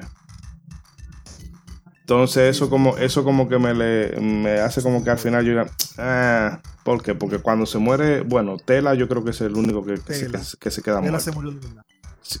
Pero después... Mentira, mentira, mentira. Una gente me lo enseñó unos años después. Ven a ver dónde está Tela, pueblo, y él estaba bien.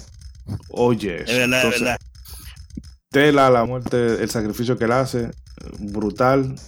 Eh, cuando se te muere Jan, el monje.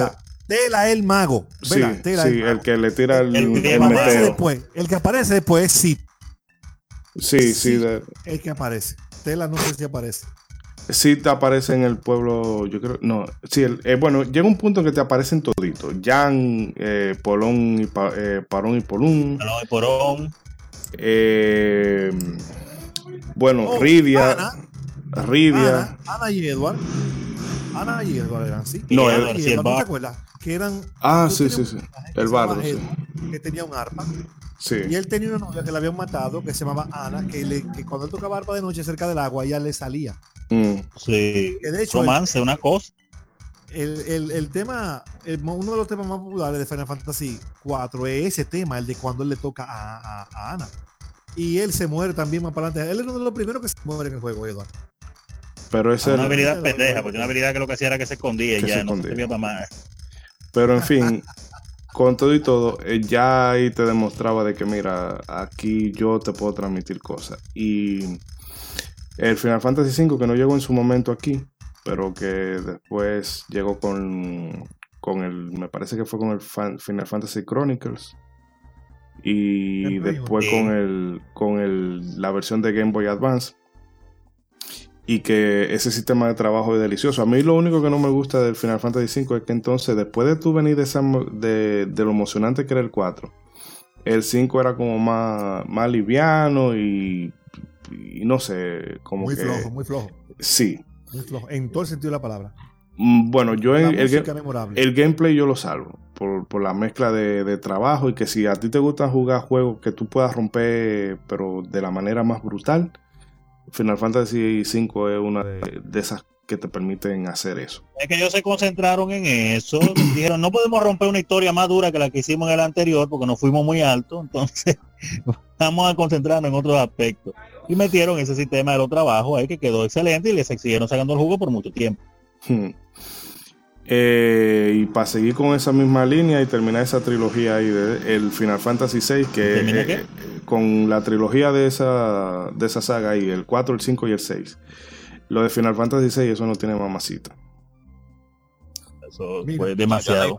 No, ya no informa. en estos días yo le decía a una gente que ya ha pasado mucho tiempo, pero y no quizás tenga el mismo impacto, pero hubo un momento que si Square hubiera, hubiera hubiese anunciado un remake poligonal full hecho nuevo de Final Fantasy VI podía haber oh. hecho un hype tan grande como el de la 7. Pero claro que sí. Pero hicieron el, por de Android. eso no existe. O sea, ese juego no ha tenido un remake. O sea, la 4 tiene un remake. La 4 tiene un remake. Full, muy, bueno. Me gustó mucho en, Game Boy Advance. En, no, en, 10. En 10. En 10. En 10 y en PSP también. de hecho, ah, eh, eh, en PSP tiene un apartado visual que es más 2D. Eh, ok.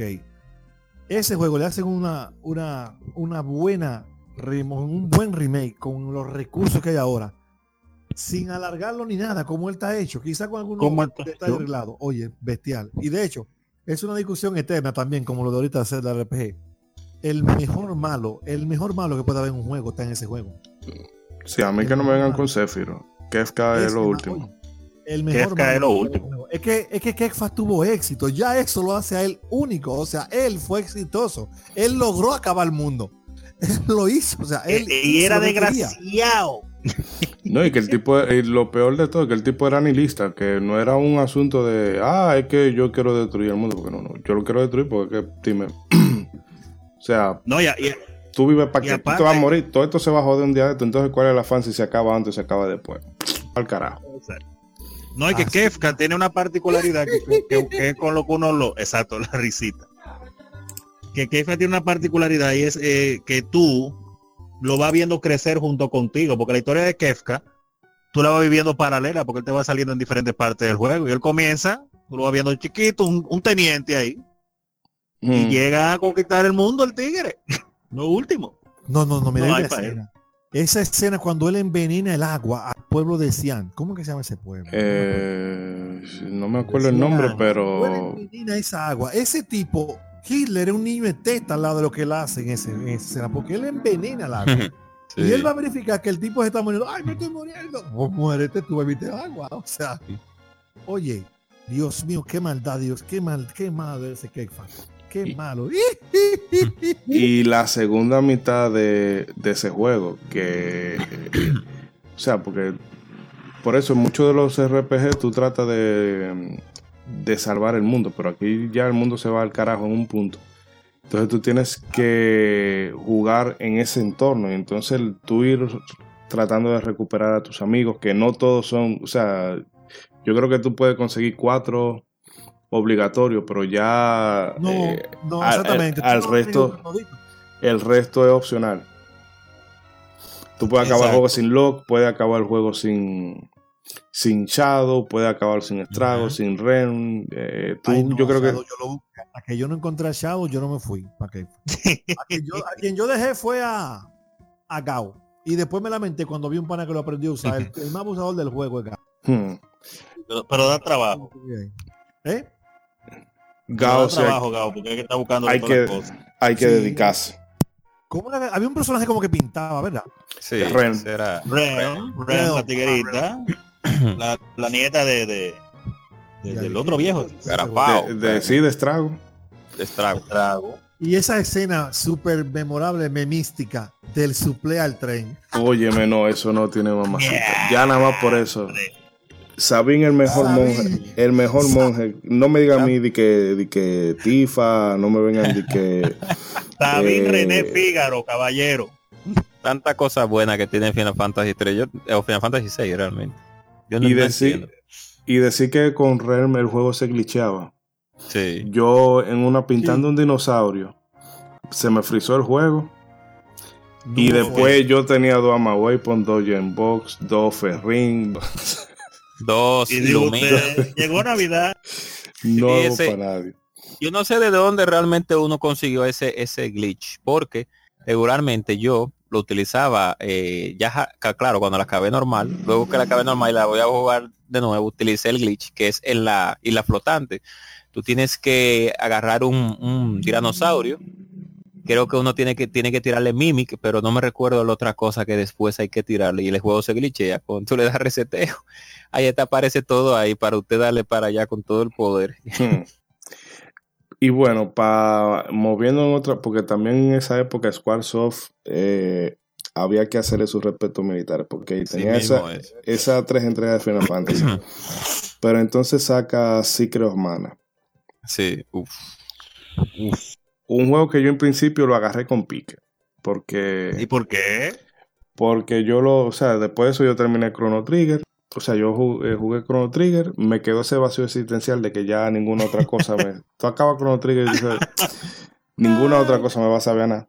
Y me pasan este juego y yo veo, coño, pero que es lo que quiere ser como un, un clon de Zelda, un wannabe Zelda. Y. Qué fresco, ¿eh? Qué fresco usted. Después cuando yo lo empecé a jugar y vi el combate y la, la exploración, la checha de la buscadera de los Majestuoso. elementos. Majestuoso. Óyeme, lo único que yo odio de ese juego son los malditos hombres lobos, diañe. que entonces te daban un combo que te sacaban de la pantalla y tú tenías que entrar y volver a fajarte con ellos otra vez. Como nuevos, como Sí, nuevos. Tu miércoles jodido lobo.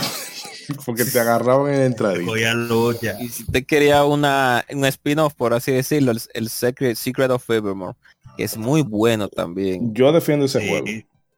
Muy bueno. Mucha gente que, que, que, que- que no le gusta por ciertas razones, pero en verdad ese juego yo lo considero excelente. La historia puede que no te dé nada. Exacto. pero tiene uno de los mejores sistemas de magia que yo he visto en un juego en un, en un videojuego por el tema de que eh, es alquimia y entonces tú tienes que buscar mezclar elementos para poder obtener la magia. Tú mezclabas cera y vamos a decir fuego y así tú puedes hacer la bola de fuego, pero si tú tenías agua y, y una hierba podías hacer curación y era entretenido. Y el perro, que era lo mejor, porque el perro en cada época se veía diferente y eso Ajá. era uno de los atractivos principales para mí. ¿Cómo se iba a ver el perro en el próximo mundo? Ay, Y, ay, y el, y el vigor y el Vigo. ese jefe, ese jefe a mí sí me tripeaba. Tú sabes que en ese juego que tú mencionabas, en Secret of Mana, había un pueblo en ese stage que yo llegaba y me paraba ahí, literalmente, 10 minutos, 15 minutos a oír la música nada más. En Secret of que Mana había un pueblo Sí, que muy tenía bueno. música diferente. Hay un pueblo en Secret of Mana que se llama así mismo, Soul Town, el pueblo del sur. Ajá. Oiga, bu- busquen ese temita y oiganlo. Qué bien, qué buena composición musical tiene ese tema en todo el sentido de la palabra. Y, no dura, y dura poco, es como tres minutos. Pero es muy bueno, muy bueno. O- o- ojalá Bueno, tres minutos está bien, una canción completa dura tres minutos, está bien ahí. Sí. no, Pero- pero es muy bueno. Secret of Mana tenía eso, mira. A mí lo único que no me gustó de Secret of Mana, de verdad, pero es una, una situación personal. Yo no digo que Personal. Esa última batalla a mí no me gustó. Yo me encontré eso demasiado como mierda, en serio. O sea, me van a poner a matar. a- o sea, es, es- es- era, algo, era algo similar eh, como, como no voy a decir cuál juego es de moderno, pero hay un juego moderno que tú al final tienes que, que- que enfrentarte a, a la bestia con la que tú te, tran- te- te- te transportabas mucho. O sea, tú creas como un lazo emocional. Y al final tú tienes Realmente. como que matarlo. Ah, O sea, en te pusieron a hacer eso, a matar al dragón con el que, en el que tú juegas. Sí, que esto bueno. La bestia de mana. que Wilson me explotó ese final a mí. Y sí, Uf. y, y yo, o sea, yo emocionado jugando eh, eh, el juego. Y yo, no, sí, porque después el dragoncito ese que tú tienes, ese es el último jefe y yo me quedo como... Los- Y yo, Loco, y tú eres amigo de ese hombre todavía. y yo me les- quedé como... O sea, hijo de la gran cepa. Real spoiler. Con la cara de Ben Affleck. Hello, darkness, my old Bueno, friend. mire, yo, yo- yo lo lamento, yo lo lamento que usted le haya hecho ese spoiler, porque yo no lo jugué con ese spoiler. Y aunque obviamente como es, como es, y fue muy chocante porque uno le coge cariño a, a la bestia, pero en realidad yo le encontré como épico realmente eso. No, la, la como- batalla está bien. Gráficamente está súper bien elaborado, súper CBA, pero, pero diablo, tú estás matando al que te llevó hasta ahí. O sea, pero nada, eso de eso de transmitir emociones de los juegos. Hmm. Sí, no, ellos lo, lo hicieron bien. Un super twist que tú no te lo ibas a esperar nunca eso. Nunca te lo ibas a esperar. Pero para mí eso fue épico, el asunto de la bestia de mana. Yo me quedé con ese con ese dicho que cada vez que había un, algún enemigo que era algo, un jefe o algo importante para mí, yo decía, no, porque esa es la bestia de mana, ese tigre es lo último. Hmm. Me quedé con ese dicho. Ah, pero no sé, Crossmana se gozó mucho. Eh, que iba a mencionar, eh, obviamente hablamos un poco de Breath of Fire, Breath of Fire 1, Oh, Breath of sí. Fire 2. Breath of Fire 1, ahí, ahí el juego. RPG. Atrae ser cabe como RPG, atrae ser uno. Sí. También- Eh, No, aventura, es aventura, aventura. aventura con elementos RPG, podría decir. Y yo diría más bien elemento de simulación, porque tú vas sí. simulación, en un juego vainas. uno de que, como Dios y cosas así, que va No, no. Eh, ¿Cómo no? En ese juego tú eres el dios al que la gente le ora cuando tiene problemas. Bueno, sí. Para que baje y. Y cuando aprendieron a manejar ciencia y no te necesitaron, te dejaron morir. Así Mm. es el fin. Literalmente. No, yo decía como Dios, refiriéndome a la mecánica del juego, pero en la historia del juego sí. Tú eres el pan pan el guachimatatán. Es muy fuerte, muy fuerte, muy fuerte. Ah, eh, eh, mencionábamos ahorita. de Nintendo, eh, Dale. Soul Blade no cabe como Soul Blade, Soul Blade. Sí, sí, Soul claro que sí. No, a eso, a eso iba ahora a decir de que una de las cosas que tenía chula esa época era esa, vamos a decir, eh, rivalidad entre comillas de Squaresoft y Enix. Que Sí. Squaresoft, a Squaresoft tú ibas cuando tú querías ver los juegos que tenían esta historia. Eh, o sea, como eran juegos más enfocados a la historia y tú veías que tenían como elementos más, más dramáticos, más eh, emotivos y demás. Pero Enix, aunque la, si tú, por ejemplo, juegas Illusion of Gaia ahora, tú te das cuenta que tienen uno- unos temas jodones, pero ellos se enfocaban mucho en, más que nada en el gameplay y en hacer historias que eran oscuras. Eran más eran pero- más serios los juegos de Enix. el Los, juegos de Square eran más serios. Oh my god, Illusion of Gaia, cuántas. Ya. Tengo, tengo, una melancolía cuando pienso en Illusion of Gaia por el Tengo un- estilo de juego así. sí, tengo una lista negra con Terranigma que todavía no le he podido acabar. Me falta la tripleta de falta con Terranigma. Que es una, se llama la trilogía, no me recuerdo la trilogía de, De, de- de Soul, Soul Blazer. Sí, Soul Blaze, Illusion of Gaia y Terranigma es una trilogía que lleva una línea. Entonces, Terranigma, wow, oh my god, bueno. No, eh, Eh, Illusion Gaia, mm, ese, te- no, no lo tengan muy lejos, que Sí, se le va a hacer se viene por ahí. Le va a dar su programita, Illusion of Gaia. Hay que darle un programita de dos meses, sí, porque hay, No, hay ese le voy a decir, le voy a decir, ese eh, eh, cae en mayo, cae en junio, pero viene por ahí. Brain Lord, que yo... Brain- sí. Dios juego. mío. Brain Lord también. Esa jugátelo. experiencia. Brain Lord, ay mi madre, guay. De Falcom. Ni me voy- ni, ni. ¿eh? Falcon, ¿eh? Creo que Falcon es Brain Lord. Sí. De Enix, de Enix. De Enix, sí. de Enix. Sí, sí, de Enix, sí, de Enix, sí. Yo me acuerdo que ese juego lo primeramente lo, lo busqué porque vi que era de Enix y segundo por cuando uno empieza a jugar porque es una, eh, una dificultad y te para trabajar ese cerebro con esos puzzles. Lo único que me lo encontré corto, eso sí me lo encontré corto el juego, pero a mí me encantó Brain Lord, definitivamente. Y Yo- decía, me acuerdo yo que en ese tiempo yo decía que, que como, como- en los tiempos que yo jugué Brain Lord, era en los tiempos que acababa de salir Alundra en PlayStation y, y Alundra era de que lo último de, de puzzles. Yo decía, bueno, pero antes de jugar Alundra, para que te caliente el, el cerebro, tú te juegas Brain Lord. Si tú acabas Brain Lord, entonces después tú sigues con Alundra. Sí. Eh, hay, que, hay, que, hay que poner el cerebro a trabajar con Alundra. Fuerte, digo, con Brain Lord. Pero Enix, como siempre, con esos juegos serios, pero que no, no te acomodaban las cosas, no es, usted está jugando esto, es porque usted quiere usar su cerebro un chin, ¿verdad? Dele ahí. Hubo Y- un- y- siga, siga, siga. ahí, chido. Me acabo de sacar la lotería, wow. Ok. Wow. ¿Cómo así? ¿Cómo así? Acabo de encontrar el tema que yo les decía a ustedes de Secret of Mana, tocado Ah, ilustrado por la gente de, de Orchestral Fantasy. Ay, mi madre. ¿Conocen ese canal ustedes? Mm, No, pero lo, lo anotaré por ahí. vamos a conocer ahora. Le- Eh. cuenten cuando puedan. Ellos tocan música de RPG, pero ilustrado por profesionales de mucho. Ay, qué chulo. Momento Kodak que no morirá. Ok, seguimos entonces. Disculpen la interrupción. No, eh, iba a decir de ya que se mencionó el Brain Lord por el tema de ¿Jugaste los puzzles y demás. Eh, no, ese es uno de los que yo tengo pendiente también. Miren. Huye que después te sientes viejo si lo juegas muy tarde, que el cerebro no funciona igual. No, te iba a decir el Lufia 2, que, Ey. Ay, muy bueno, sí, Lufiado. Ey. que también tiene unos puzzlecitos que son, Sí. son jodones. Mira, eh, digo, ustedes quizás fueron beneficiados de eso. Yo recuerdo que Nintendo hubo una campaña por Square que quería hacer los RPG más friendly para los niños. Y tiró un juego que se llama Final Fantasy Mystic Quest. Ay, clavazo.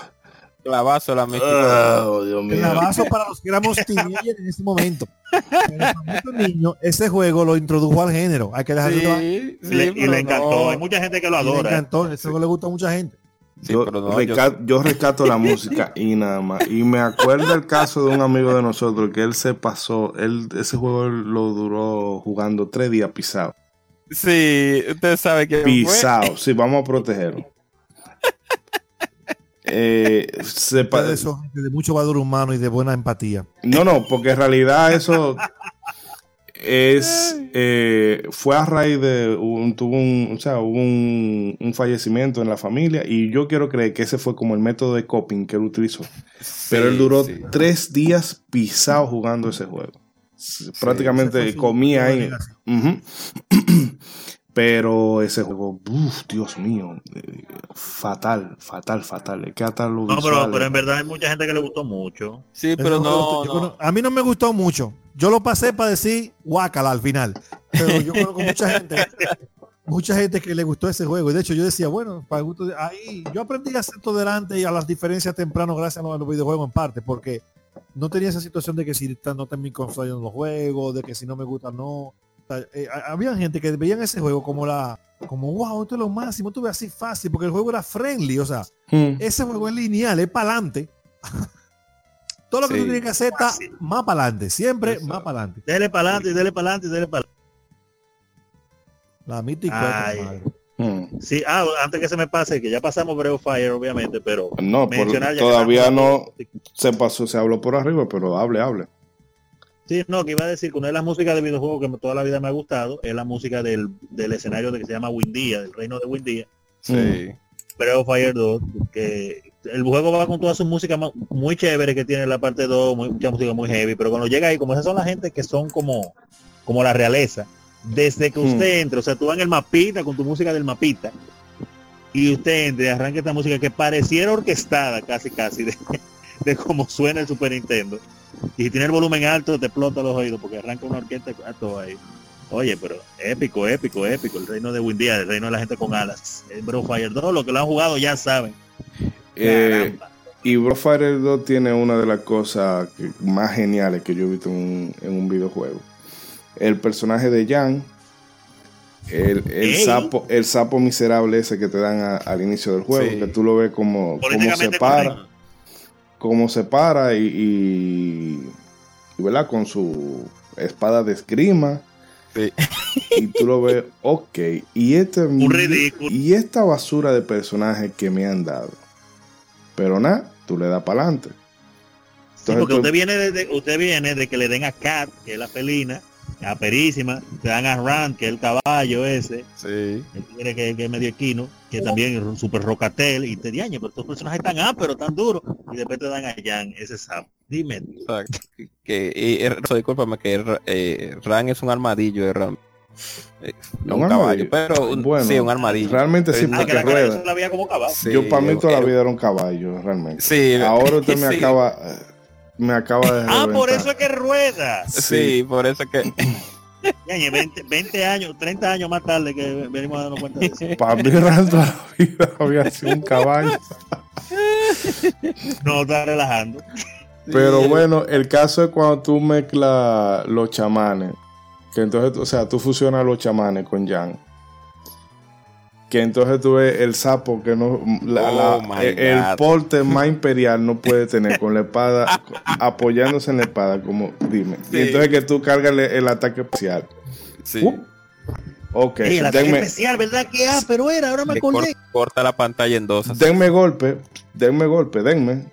Cuando el turno mío venga, ustedes van a saber que tú ves cómo ese tigre se, eh, se cuadra y pasa ese machete de pantalla a pantalla. 100 Ey, Y suena así mismo. Sí, así mismo. Y tú ves que esa pantalla, que la pantalla se parte en dos y se va todo lo que estaba ahí. así mismo. eh. Lo único que lo aguanta eran la babosita dorada porque tenían mil de HP Sí. y se quedaban con Se quedaban con uno, porque era 999 que le bajaron. Sí, eh, estamos acostumbrados a las RPG que se hacen de noche hoy en día, pero tenemos que recordar que en el 1994 creo que salió la Battlefield 2 ya, creo que juegos anteriores, creo que la Dragon Quest 2, 3 lo hacía, que ya se hacía de día y de noche. O sea, para mucha gente se lo encontrará algo grandioso, seguro actualmente que un juego se haga de día y de noche, pero tenemos mucho tiempo atrás ya viendo ese tipo de cosas. Castlevania 2 se hace Sí. de día. Exacto. What a horrible night to have course. Era un horrible game también, pero Sí. yo, yo voy a hablar de un juego que, que seguro mucha gente no jugó, pero era de... Y eso no juega como RPG, Castlevania 2. Sí, se Mm, RPG aventura, No, eso- por decir. Bueno, bueno. siento, eh, como elemento. RPG, como una- es como una fusión entre elemento RPG con aventura. sí, porque búsqueda con cosas buenas. Pero no tiene stat el juego. fuego, eh. Pero no tiene stat, bueno. eh, ¿Cómo se diría? No sé. Un híbrido seguro. No, no, no, no embarre eh, el poder de los JRPG con eso. Dejarlo ahí. Eh, ¿Qué no iba a decir usted, Eric? ¿Qué, qué es, que cogí demasiada, es que- es que cogí demasiada lucha y, y después de, ma- de varios años, después de adulto y cosas, yo darme cuenta que no- la lucha no la cogí porque yo era malo jugando, sino porque el juego estaba mal hecho. Estaba mal, estaba mal eh, eh, trasla- trasla- trasladado, era. Traducido. Traducido es la palabra. Traducido. Estaba mal Porque tú sabes lo que traducido. yo jugué, yo, tú sabes lo que aquí se jugó, lo que yo jugué, lo que jugamos, ese juego en la casa, intentando acabarlo por la vía legal. ¿Cuál? La vía ¿Castlevania 2? Sí. Pero yo la Castlevania acabé, 2. no por la vía legal. Bueno, pues tú eres loco porque hay un grupo de cosas ahí que, que no te la dice nadie bien dicho. Eh, Ay, lo único que nadie te dice bien dicho es lo del remo. Mentira, eso te lo dicen en un sitio, pero no dicen dónde. Tú tienes que Ah, ajá, ajá. A lo loco. que no te Ah. dicen en ningún lado. Que no te lo dicen en ningún lado. Es lo de poner la uña de Drácula para que te busque el tornado. Eso no te lo dicen en ningún lado. Eso yo lo, eso me lo dijo a mí alguien que lo hizo, que lo vio en una Nintendo Power. Bueno, pero te lo dijo otra persona. Y lo del remolino, tú tienes que agacharte y duró un- como 5 o 10 segundos agachado. es. Eso, eso te lo dicen a ti en clave. Pero bueno, vamos a dejar Castlevania En clave. para Vamos a dejarlo ahí, por favor. Se- se- Pa' Eso otro es programa. Que los temas se cruzan, a la gente le gusta esa Pero damos Sí. para allá. No, a mí Vamos me encanta, me encanta Castlevania, pero yo le he jugado todo y la, la de Game Boy, la de la- Vamos a cambiar el tema, que Castlevania is overrated.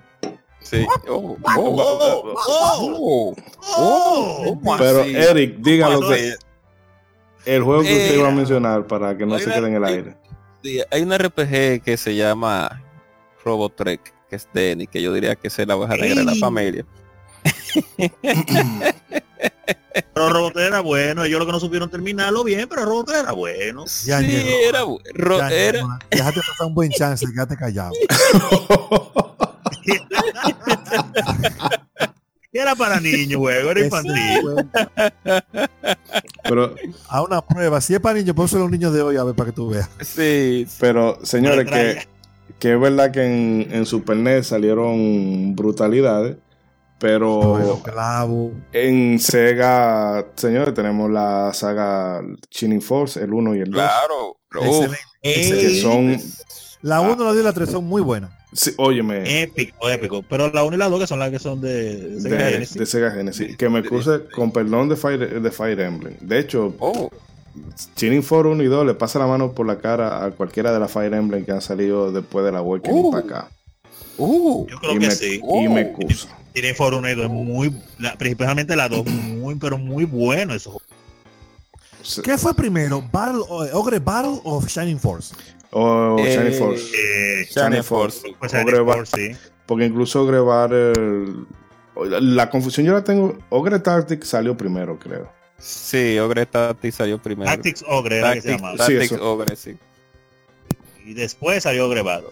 Que Tactic Ogre, eh, mm, para mí, uno de los tigres que mejor sabe contar historia en, en videojuegos, por lo menos eh, desde el, desde Ah, el punto de vista japonés. Eh, Yasumi Matsuno. Que verdad Sí, que. tigre es lo mejor. O, eh, el, Ogre- el que damos que era Tactic Ogre o Ogre Tactic, me confundí ahora. Tactics Ogre. Tactics Ogre, ¿verdad? Luego Final Fantasy, eh, el Tactic, el Background Story El- y el Final Fantasy 12 que por asunto de, de Square eh, el tigre salió de ahí. No, no. Le metieron tanta presión y le cambiaron tanto el juego que el tigre se desgaritó de ahí. Pero ya vimos, ¿verdad? Que el, eh, Background Story yo creo que tuvo, sí. Sí, que el tipo, el tipo sabe lo de él. Pero volviendo a, a los Shining Force, es increíble porque ese juego, la lo dinámico que son los combates ahí. Y mira que te llenan la pantalla, bueno, son como dos o tres pantallas de enemigos fácilmente que te ponen, pero todo es tan dinámico que es así que va. Ok, se mueve esta unidad, se mueve la otra, se mueve la otra y así.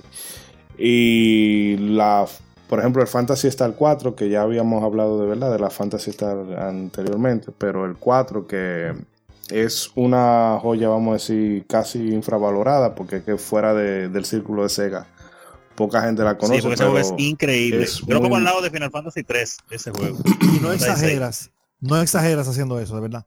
Ese juego De es verdad. masterpiece, pero estaba en Sega Genesis. Ese es el problema. Y cosas como, por ejemplo, eh, Beyond Oasis, Beyond que Oasis, visual- excelente. visualmente eh, se ve muy, muy, muy, muy chulo. Land Stalker, es Land antes o después de Beyond Oasis. Eh, creo que antes. Antes. Creo. Eso era bueno. Creo. Eso era bueno.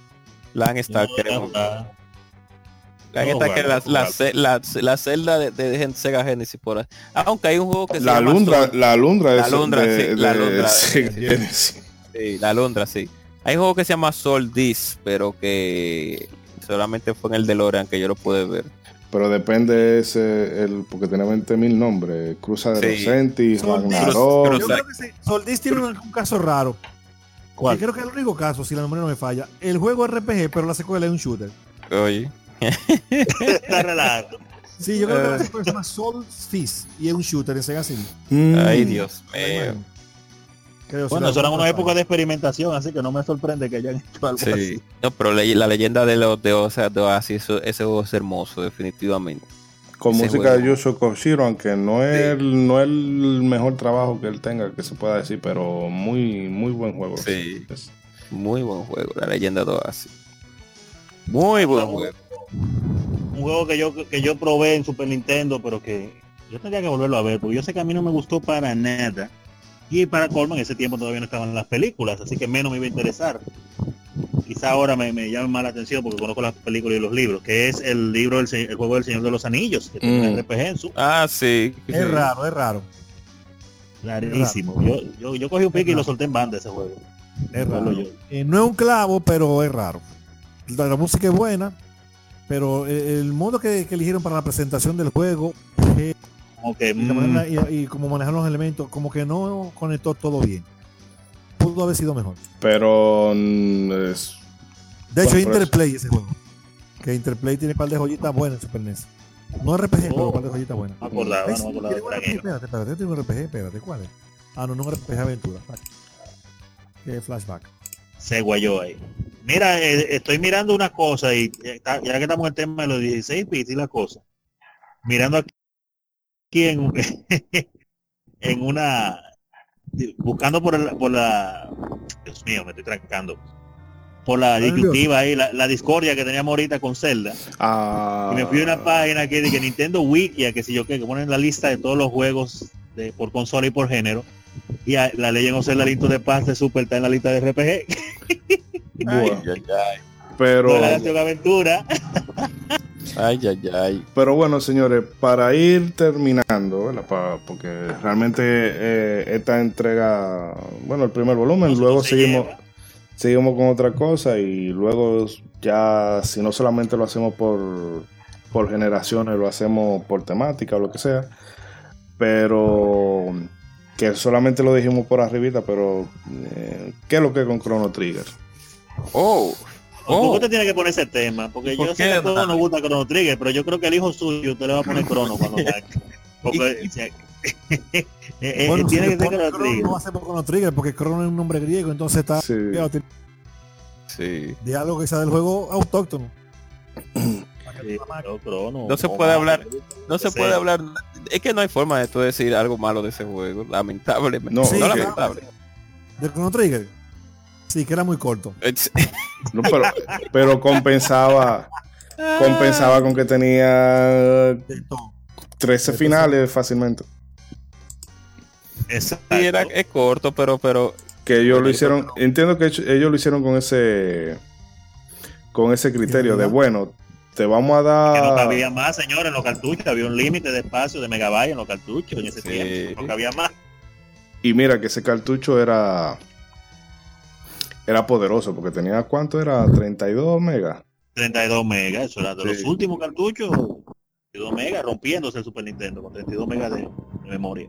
Y es increíble lo bien que ese juego se se sigue manejando, o sea, se sigue viendo el día de hoy y cómo se ve, cómo se juega. Em, Claro. Y es increíble que todavía Square Enix, y al igual que con Final Fantasy VI, no le hace un remake a ese juego. Pero nada, no voy a decir nada. me le hacen un remake con el motor gráfico de, del Dragon Quest 11 y mira yo voy a la oficina de, de allá de Japón y le tiro los cuartos en la cara. Digo, toma asqueroso eso es lo que tú quieres mi cuarto. Toma la tarjeta de crédito los títulos de propiedad de la Ay, ay, usted firme un contrato que le va a dar de por vida una mensualidad de 10 dólares a, Enix, de porque por es vida. que lamentando el ca- y mira que hay gente que todavía no, no lo juega sobre todo las generaciones más actuales pero ese es el RPG el JRPG idóneo para el que quiera empezar en el género porque Sí. es súper bonito eh, muy vistoso la historia está Pues, bastante bastante bien bien contada para la época que es y cómo trata el tema de viaje en el tiempo Personaje carismático, enemigo carismático. O sea, y, y una, una dificultad bastante ajustada que tú no tienes que grindear mucho, pero en fin, tiene y unos giros de guion brutales. que el para que se vuelve loco con con Ned Stark en la primera temporada de Juego de Tronos, eh, que juegue Chrono Trigger y después me dice. Oh, oh, ¡Oh! A ¡Oh! ver, a ver, oh. para que tú veas. Eso fue rudo, hermano. No, es que el hombre, el hombre, aquí todos nos gusta Chrono Trigger, pero el hombre, el hombre está en eso. Él tiene un altar y él lee No, por ahí tú sabes. días. Sí. Una cosa que, que, que, que- para antes que se me olvide también, con respecto a lo mismo que estamos hablando de eso de los remakes, y es que, que es una cosa que no le perdono todavía a Square, ojalá algún día lo hagan el malvado remake. Ustedes se imaginan esa escena de la ópera, pero hecha ahora. la Final Fantasy 6. Ya, No, eso sí. sería épico, definitivamente. Épico, épico, épico. Pero nada, que tenía que decir. Hmm. Me da pique que no lo hayan hecho. Verdugo. Y bueno, para ir cerrando, también cabe destacar que dos de las franquicias más importantes, bueno, no más importantes, depende de cómo tú la quieras ver, pero que son referentes en la industria, eh, son los, los Tales of y Star Ocean. Ay, sí, que comenzaron ahí. Ocean, dos. wow. Que,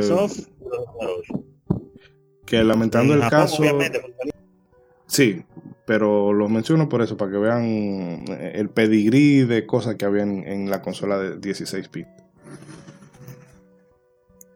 Wow. Eh, ese poderoso, poderoso. Muy bueno.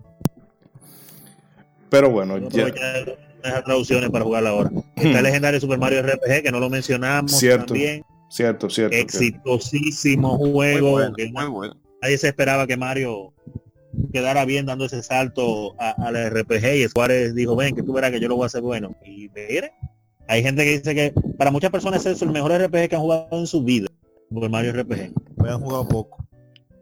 a mí el No, combate, pero- ah, el combate a mí me gusta por lo dinámico que es, que Ese, eh, y no ese juego aburres. es, ese juego es entretenido y está bien hecho porque el combate se ve como, como no tan mecánico, como que tú estás participando. todo el tiempo participando, pero- sí. Pero ese juego debió haber tenido una secuela buena, o sea, como mejor elaborada. En su mismo estilo. en su mismo estilo, pero Sí, porque las secuelas espirituales son las Paper Mario. y bueno, y la, y la Mario y Luigi. Mario, wow, sí, esos son buenos. Los Mario Papeleta, como decían en los míos. Mario Sí, Papeleta, Mario Papeleta. sí. Esas son las secuelas espirituales, pero no son las secuelas directas con el mismo estilo. Porque lamentando el caso, Nintendo y Square se divorciaron después, ¿Y de qué manera? pelito de, de Sony. después de, de- no, pero la cabeza, la cabezonería de Yamauchi, que no, que no, que el CD no va, que el CD no va. Y Sakauchi dijo, bueno, me voy. Este juego no me va a caber un cartucho. Todos nos acordamos del demo, del demo técnico que tiró Square con los personajes de las 6 de Final Fantasy 6 en 3D. Cállate, Para el Nintendo mijo, 64. yo no recuerdo ver- cuando yo vi a Bahamut en ese demo técnico, Dios mío, y a Locke, Ay, y Y a, ay, Locke. mi madre, qué frustración, eso nunca pasó. Yo hasta me sueño con de- dejaron a uno con ese gusto adentro, así, no, no, hombre, después le ponen eso, uno emocionado y de repente, no, no, que va a salir una cosita ahí con un, un rubio ahí, un pelirrubio, y Dragon Ball pegado en su mejor momento, ya tú sabes, acabando de llegar a este lado del mundo oficialmente. el pelirrubio se pegó ahí, el señor Cloud. Bueno, señores, vamos entonces a dejarlo hasta aquí para, ¿verdad? Ha quedado un programita, ¿verdad? Y bien, Sí. bien extensito, o bueno, no tan extensito, pero sí con, con muchas cositas para comentar. La gente, eh, antes de que se me olvide, eh, nos ha dejado algunos comentarios. Les Ah, preguntábamos sí, por favor, los comentarios. cuáles eran sus JRPG favoritos de esta generación. Y nos comenta Adalbert 101, Illusion, que el Illusion of Gaia, el Chrono Trigger y el Zelda Link to the Past. Otro voto para Zelda como juego Otro de voto rol. para la RPG. Eh, Sosa Johnny 08 nos dice, uff, el top es muy difícil ya que son muchos mis preferidos, pero veré qué puedo hacer. De los 16 bits, mi favorito es Chrono Trigger, obviamente. Final Fantasy VI y Shining Force. De los 8 bits, Dragon Quest, Crystalis y el Dragon Warrior 2.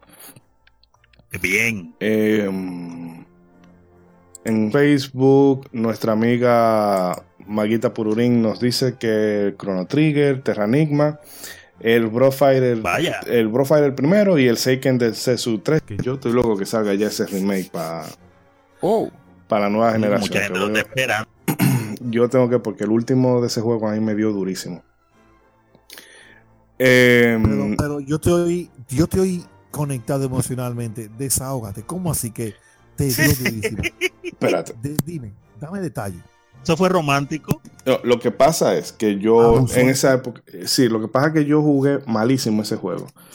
Porque yo no sabía jugar en base de tú hacer una build de un personaje, de enfocarte en determinadas habilidades, sino que yo cada vez que ganaba un level, bueno, le ponía un punto de, al HP, luego un punto a la fuerza, luego un punto a la magia, y así, así, así. Yo no especialicé a ninguno de mis personajes. Y cuando yo llegué al último, no hubo manera. Entonces, eh, Yo sé oye, y no- valiente, y no hubo-. Bueno, ustedes le pueden preguntar a Willy que ese día estaba yo en mi casa, oye, 20 minutos dándole y dándole el pana y gastando ítem curativo y de todo, y no hubo manera. Y volví y volví y de O nuevo. juegueme bien. A mí me pasó eso con un juego que yo lo recuerdo muy puntual. Un juego de PlayStation 1 que me Eh. gusta mucho. Me lo voy a buscar en estos días pa- porque ese... Está ese- como un poquito pegado del micrófono. Y ahora, Ah, ok. Perfecto. a mí me pasó eso con un juego de PlayStation 1 que yo lo tengo ahí en la lista y un día te voy a agarrar un... Lo voy a bu- porque el tipo, oye, el juego se llama Silent Bomber. Es un plataforma Mm. de acción muy Silent bueno. Bomber. Silent Bomber. Pero el último jefe, el último jefe no se pone a jugar ajedrez contigo. Y si tú usas la ficha mal y, y él te llama. Ajedrez. Oye, esto. Pero no es un ajedrez que, que te da tiempo a pensar porque la ficha, si tú la mueves rápido, explota. Oye, Ah, pero es Bomber Bomber. Es explosivo el juego. es muy bueno el juego. El juego es bueno. De hecho, yo pensé que iba a ser una franquicia, o sea, que le iban a dar seguimiento, pero no. No sé si fue que no le fue bien a la 1, pero digo, a la 1 no a la única que hicieron. Pero el juego era muy bueno y prometía bastante, pero ese último jefe ya... Hay que ver si quizás siguió en Japón o algo así. Y bueno, eh, nuestro amigo de el, el Pequeño Rincón de los Grandes RPG, página que yo le sugiero que sigan porque él siempre tiene, va actualizando los diferentes parches, traducciones o cosas que se le hacen a, a los ROM para corregirlos. Mm, O sea, parches para mejorar el rendimiento de algunas cosas. Eh, él siempre lo tiene actualizado y él nos dice, este, no, este programa no me lo pierdo.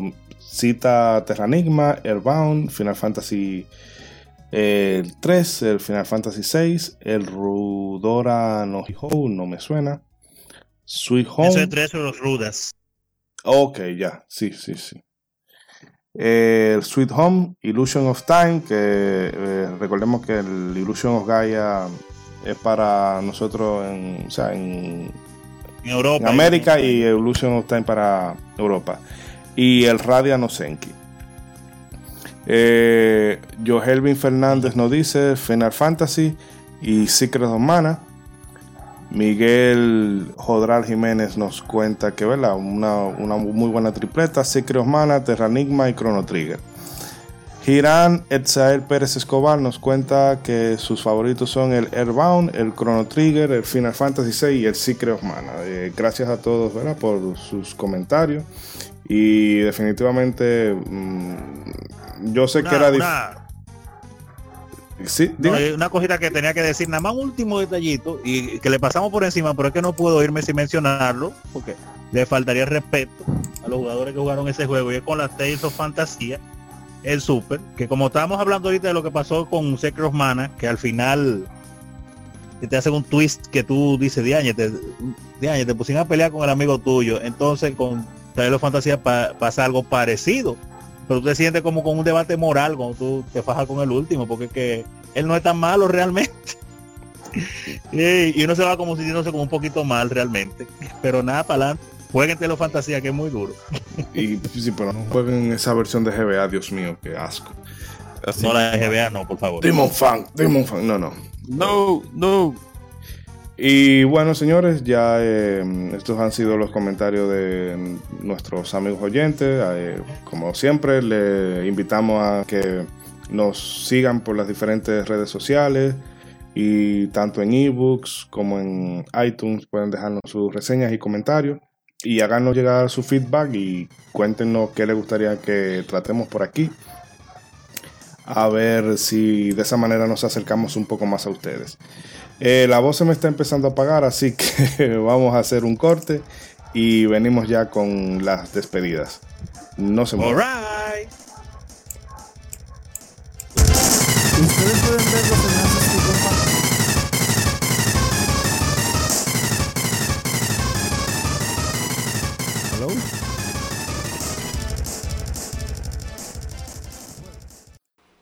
recibir más de nuestros contenidos, no olvides suscribirte a nuestras redes sociales. Búscanos como Modo 7 Podcast en Facebook e Instagram y como Modo 7 Pod en Twitter. Modo 7 Podcast. Síguenos.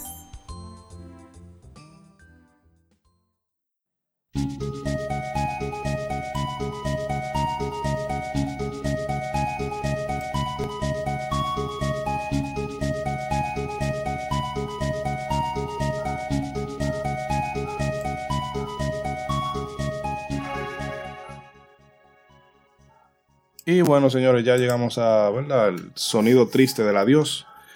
Eh, programa, ¿verdad? Que nos...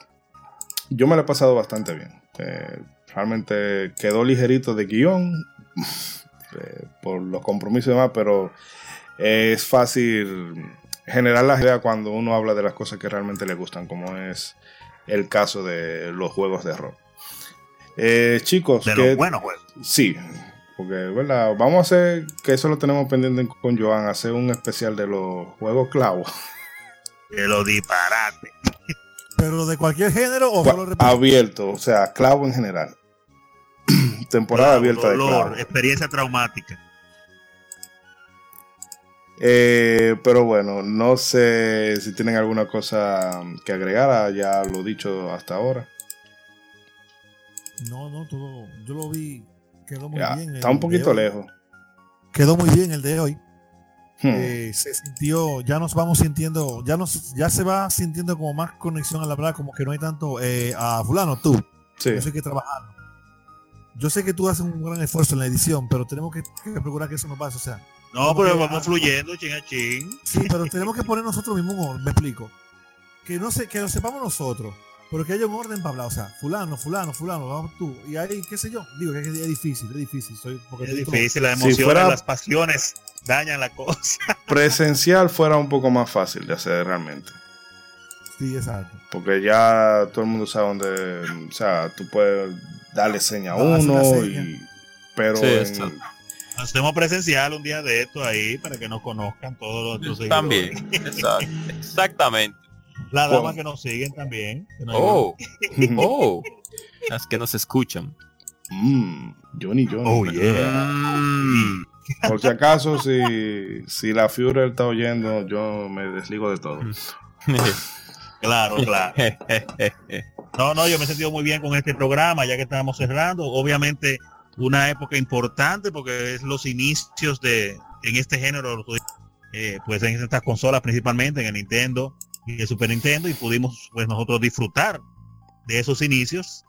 Y eso hace que uno tenga una mejor, hasta diría yo, una mejor perspectiva en todo lo que ha generado eh, pues la industria de los videojuegos en base a este género. Así que ha sido maravilloso compartir hoy y claro, esperamos especiales futuros donde podremos eh, disectar varios de estos juegos, tanto los buenos como los clavazos. Eric, Bueno. Bueno. Edric o, o- No, o- Eric.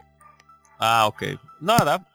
Gracias por escucharnos en este nuevo. Dios mío, ¿de qué este nuevo? En esta nueva entrega de la charla libre de modo 7. Vimos unas cuantas diferencias en lo que lo que tiene que ver con las RPGs americanas y RPG japonesas y después nuestros gustos en los comienzos de los 8 bytes y los 16 bytes. Es para mí un agrado siempre hablar de este tipo de temas, aunque no hable mucho en ya para el lapso final.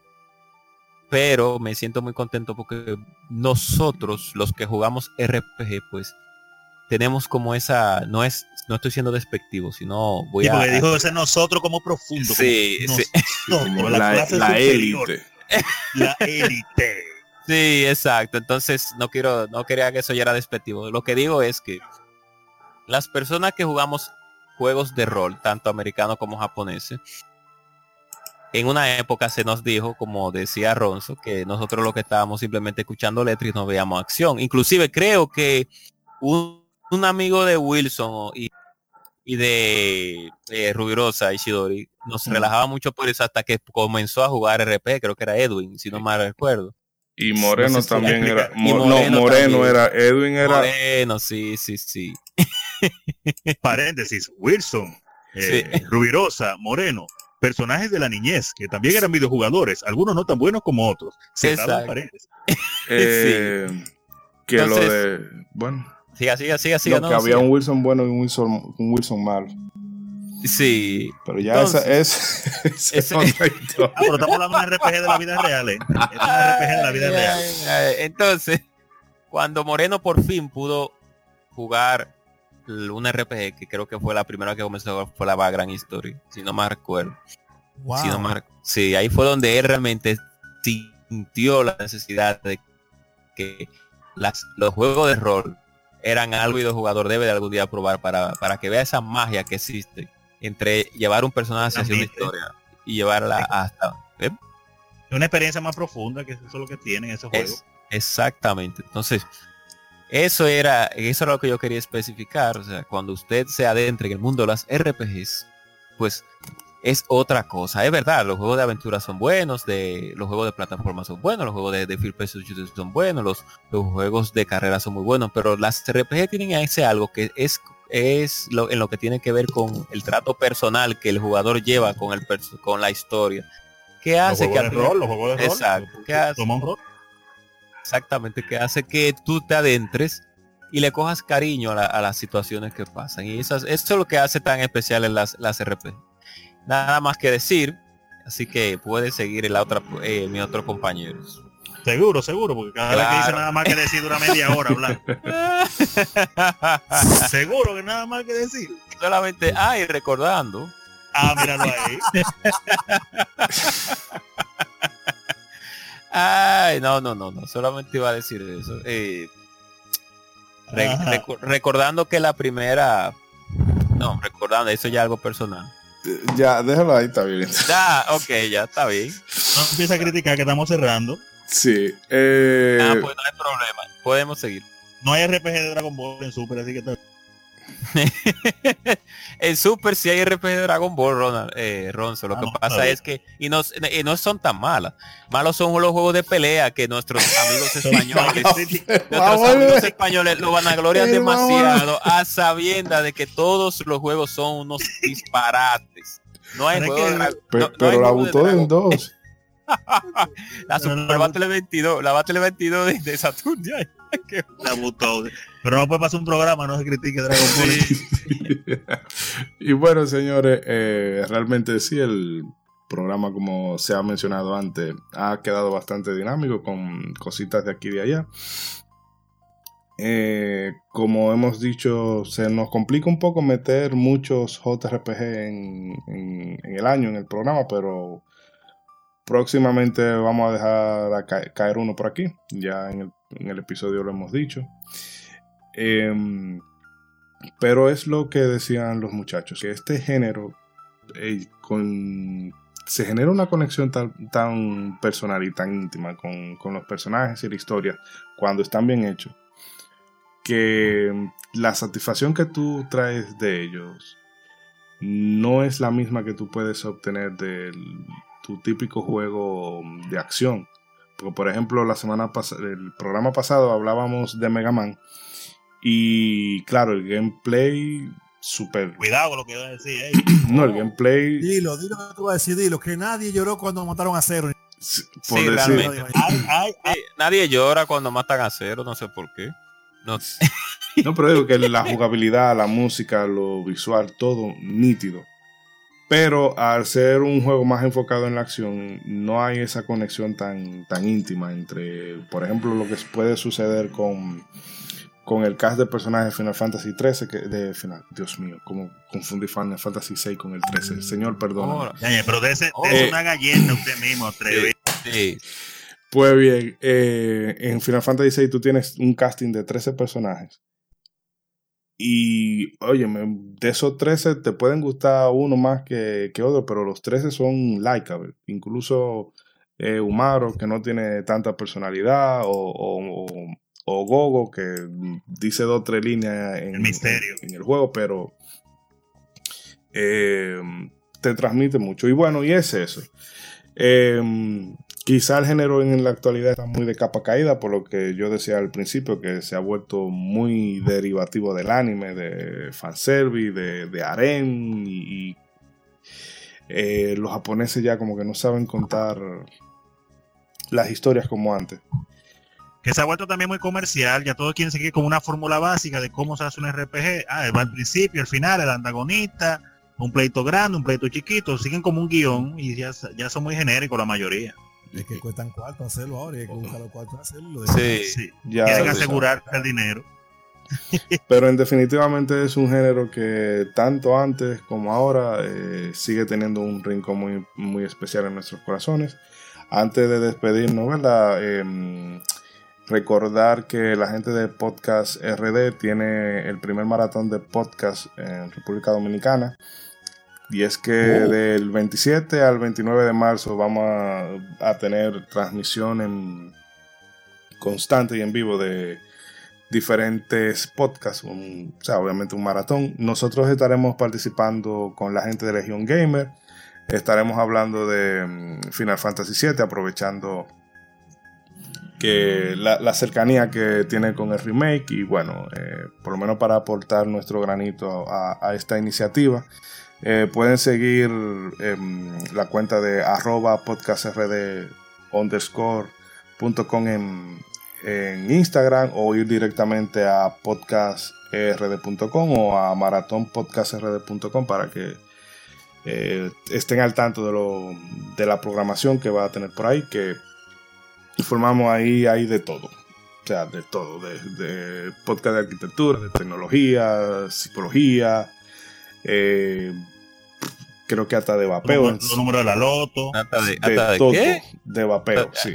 De- Ah, bueno, ok, está O bien. sea, eh, un programa de un... Ahora mismo Hay se me escapa todo. el nombre, pero mm, sobre cigarrillo electrónico y eso para que la gente se, se eduque al respecto. En fin, que ya no hay más nada que agregar. Solo recordar que para el mes que viene, bueno, para fin de mes, mejor dicho, en un par de semanitas, Fin de mes, fin de mes. vamos a traer eh, Ninja Gaiden, la- las tres primeras entregas.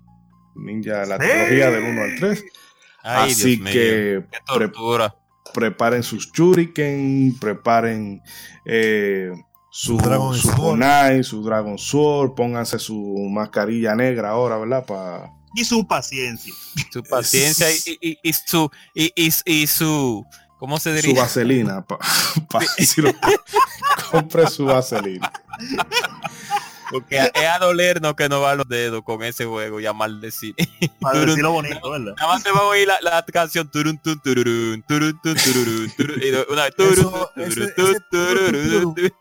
Ese turu, Sí, tu, Enrique. tururu, es en la 2. Esa en la en dos. lugar. En la sí, Hmm. jugamos mal a dos fue.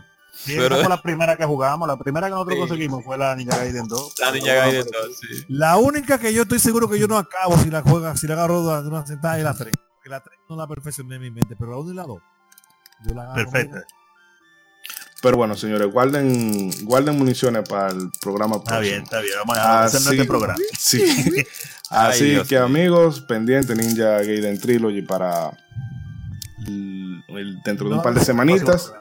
De Nintendo, por si acaso. ¿Cómo? Sí. Que no es Ninja Trilogy de Super NES que vamos a hablar, es de las tres. De las tres de NES, o sea, De la- Sí, porque eso de Ninja de Super La es de Super son las mismas prácticamente. La solo que. Sí, la que le- tienen su cosita realmente. No, increíblemente ese juego tiene peor música que la de Nintendo y efectos. Pero no, guarda, guarda, ese, guarda ese venenito, que ese, que ese- eso, Ay, Eso Dios lo mío, vamos a cuánto tocar. dolor. Qué Ah. dolor vamos a Así que amigos, ya ustedes saben, eh, síganos en nuestras diferentes plataformas y como comentaba Edric, eh, poco a poco van mejorando las cosas, pero su feedback nos puede ayudar a mejorar más. Así que ya saben amigos, hagan bien y no miren a quién. Hasta la próxima.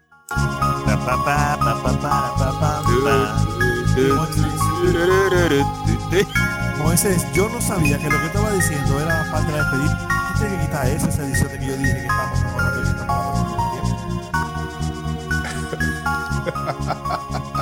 Pero Edric, espérate que.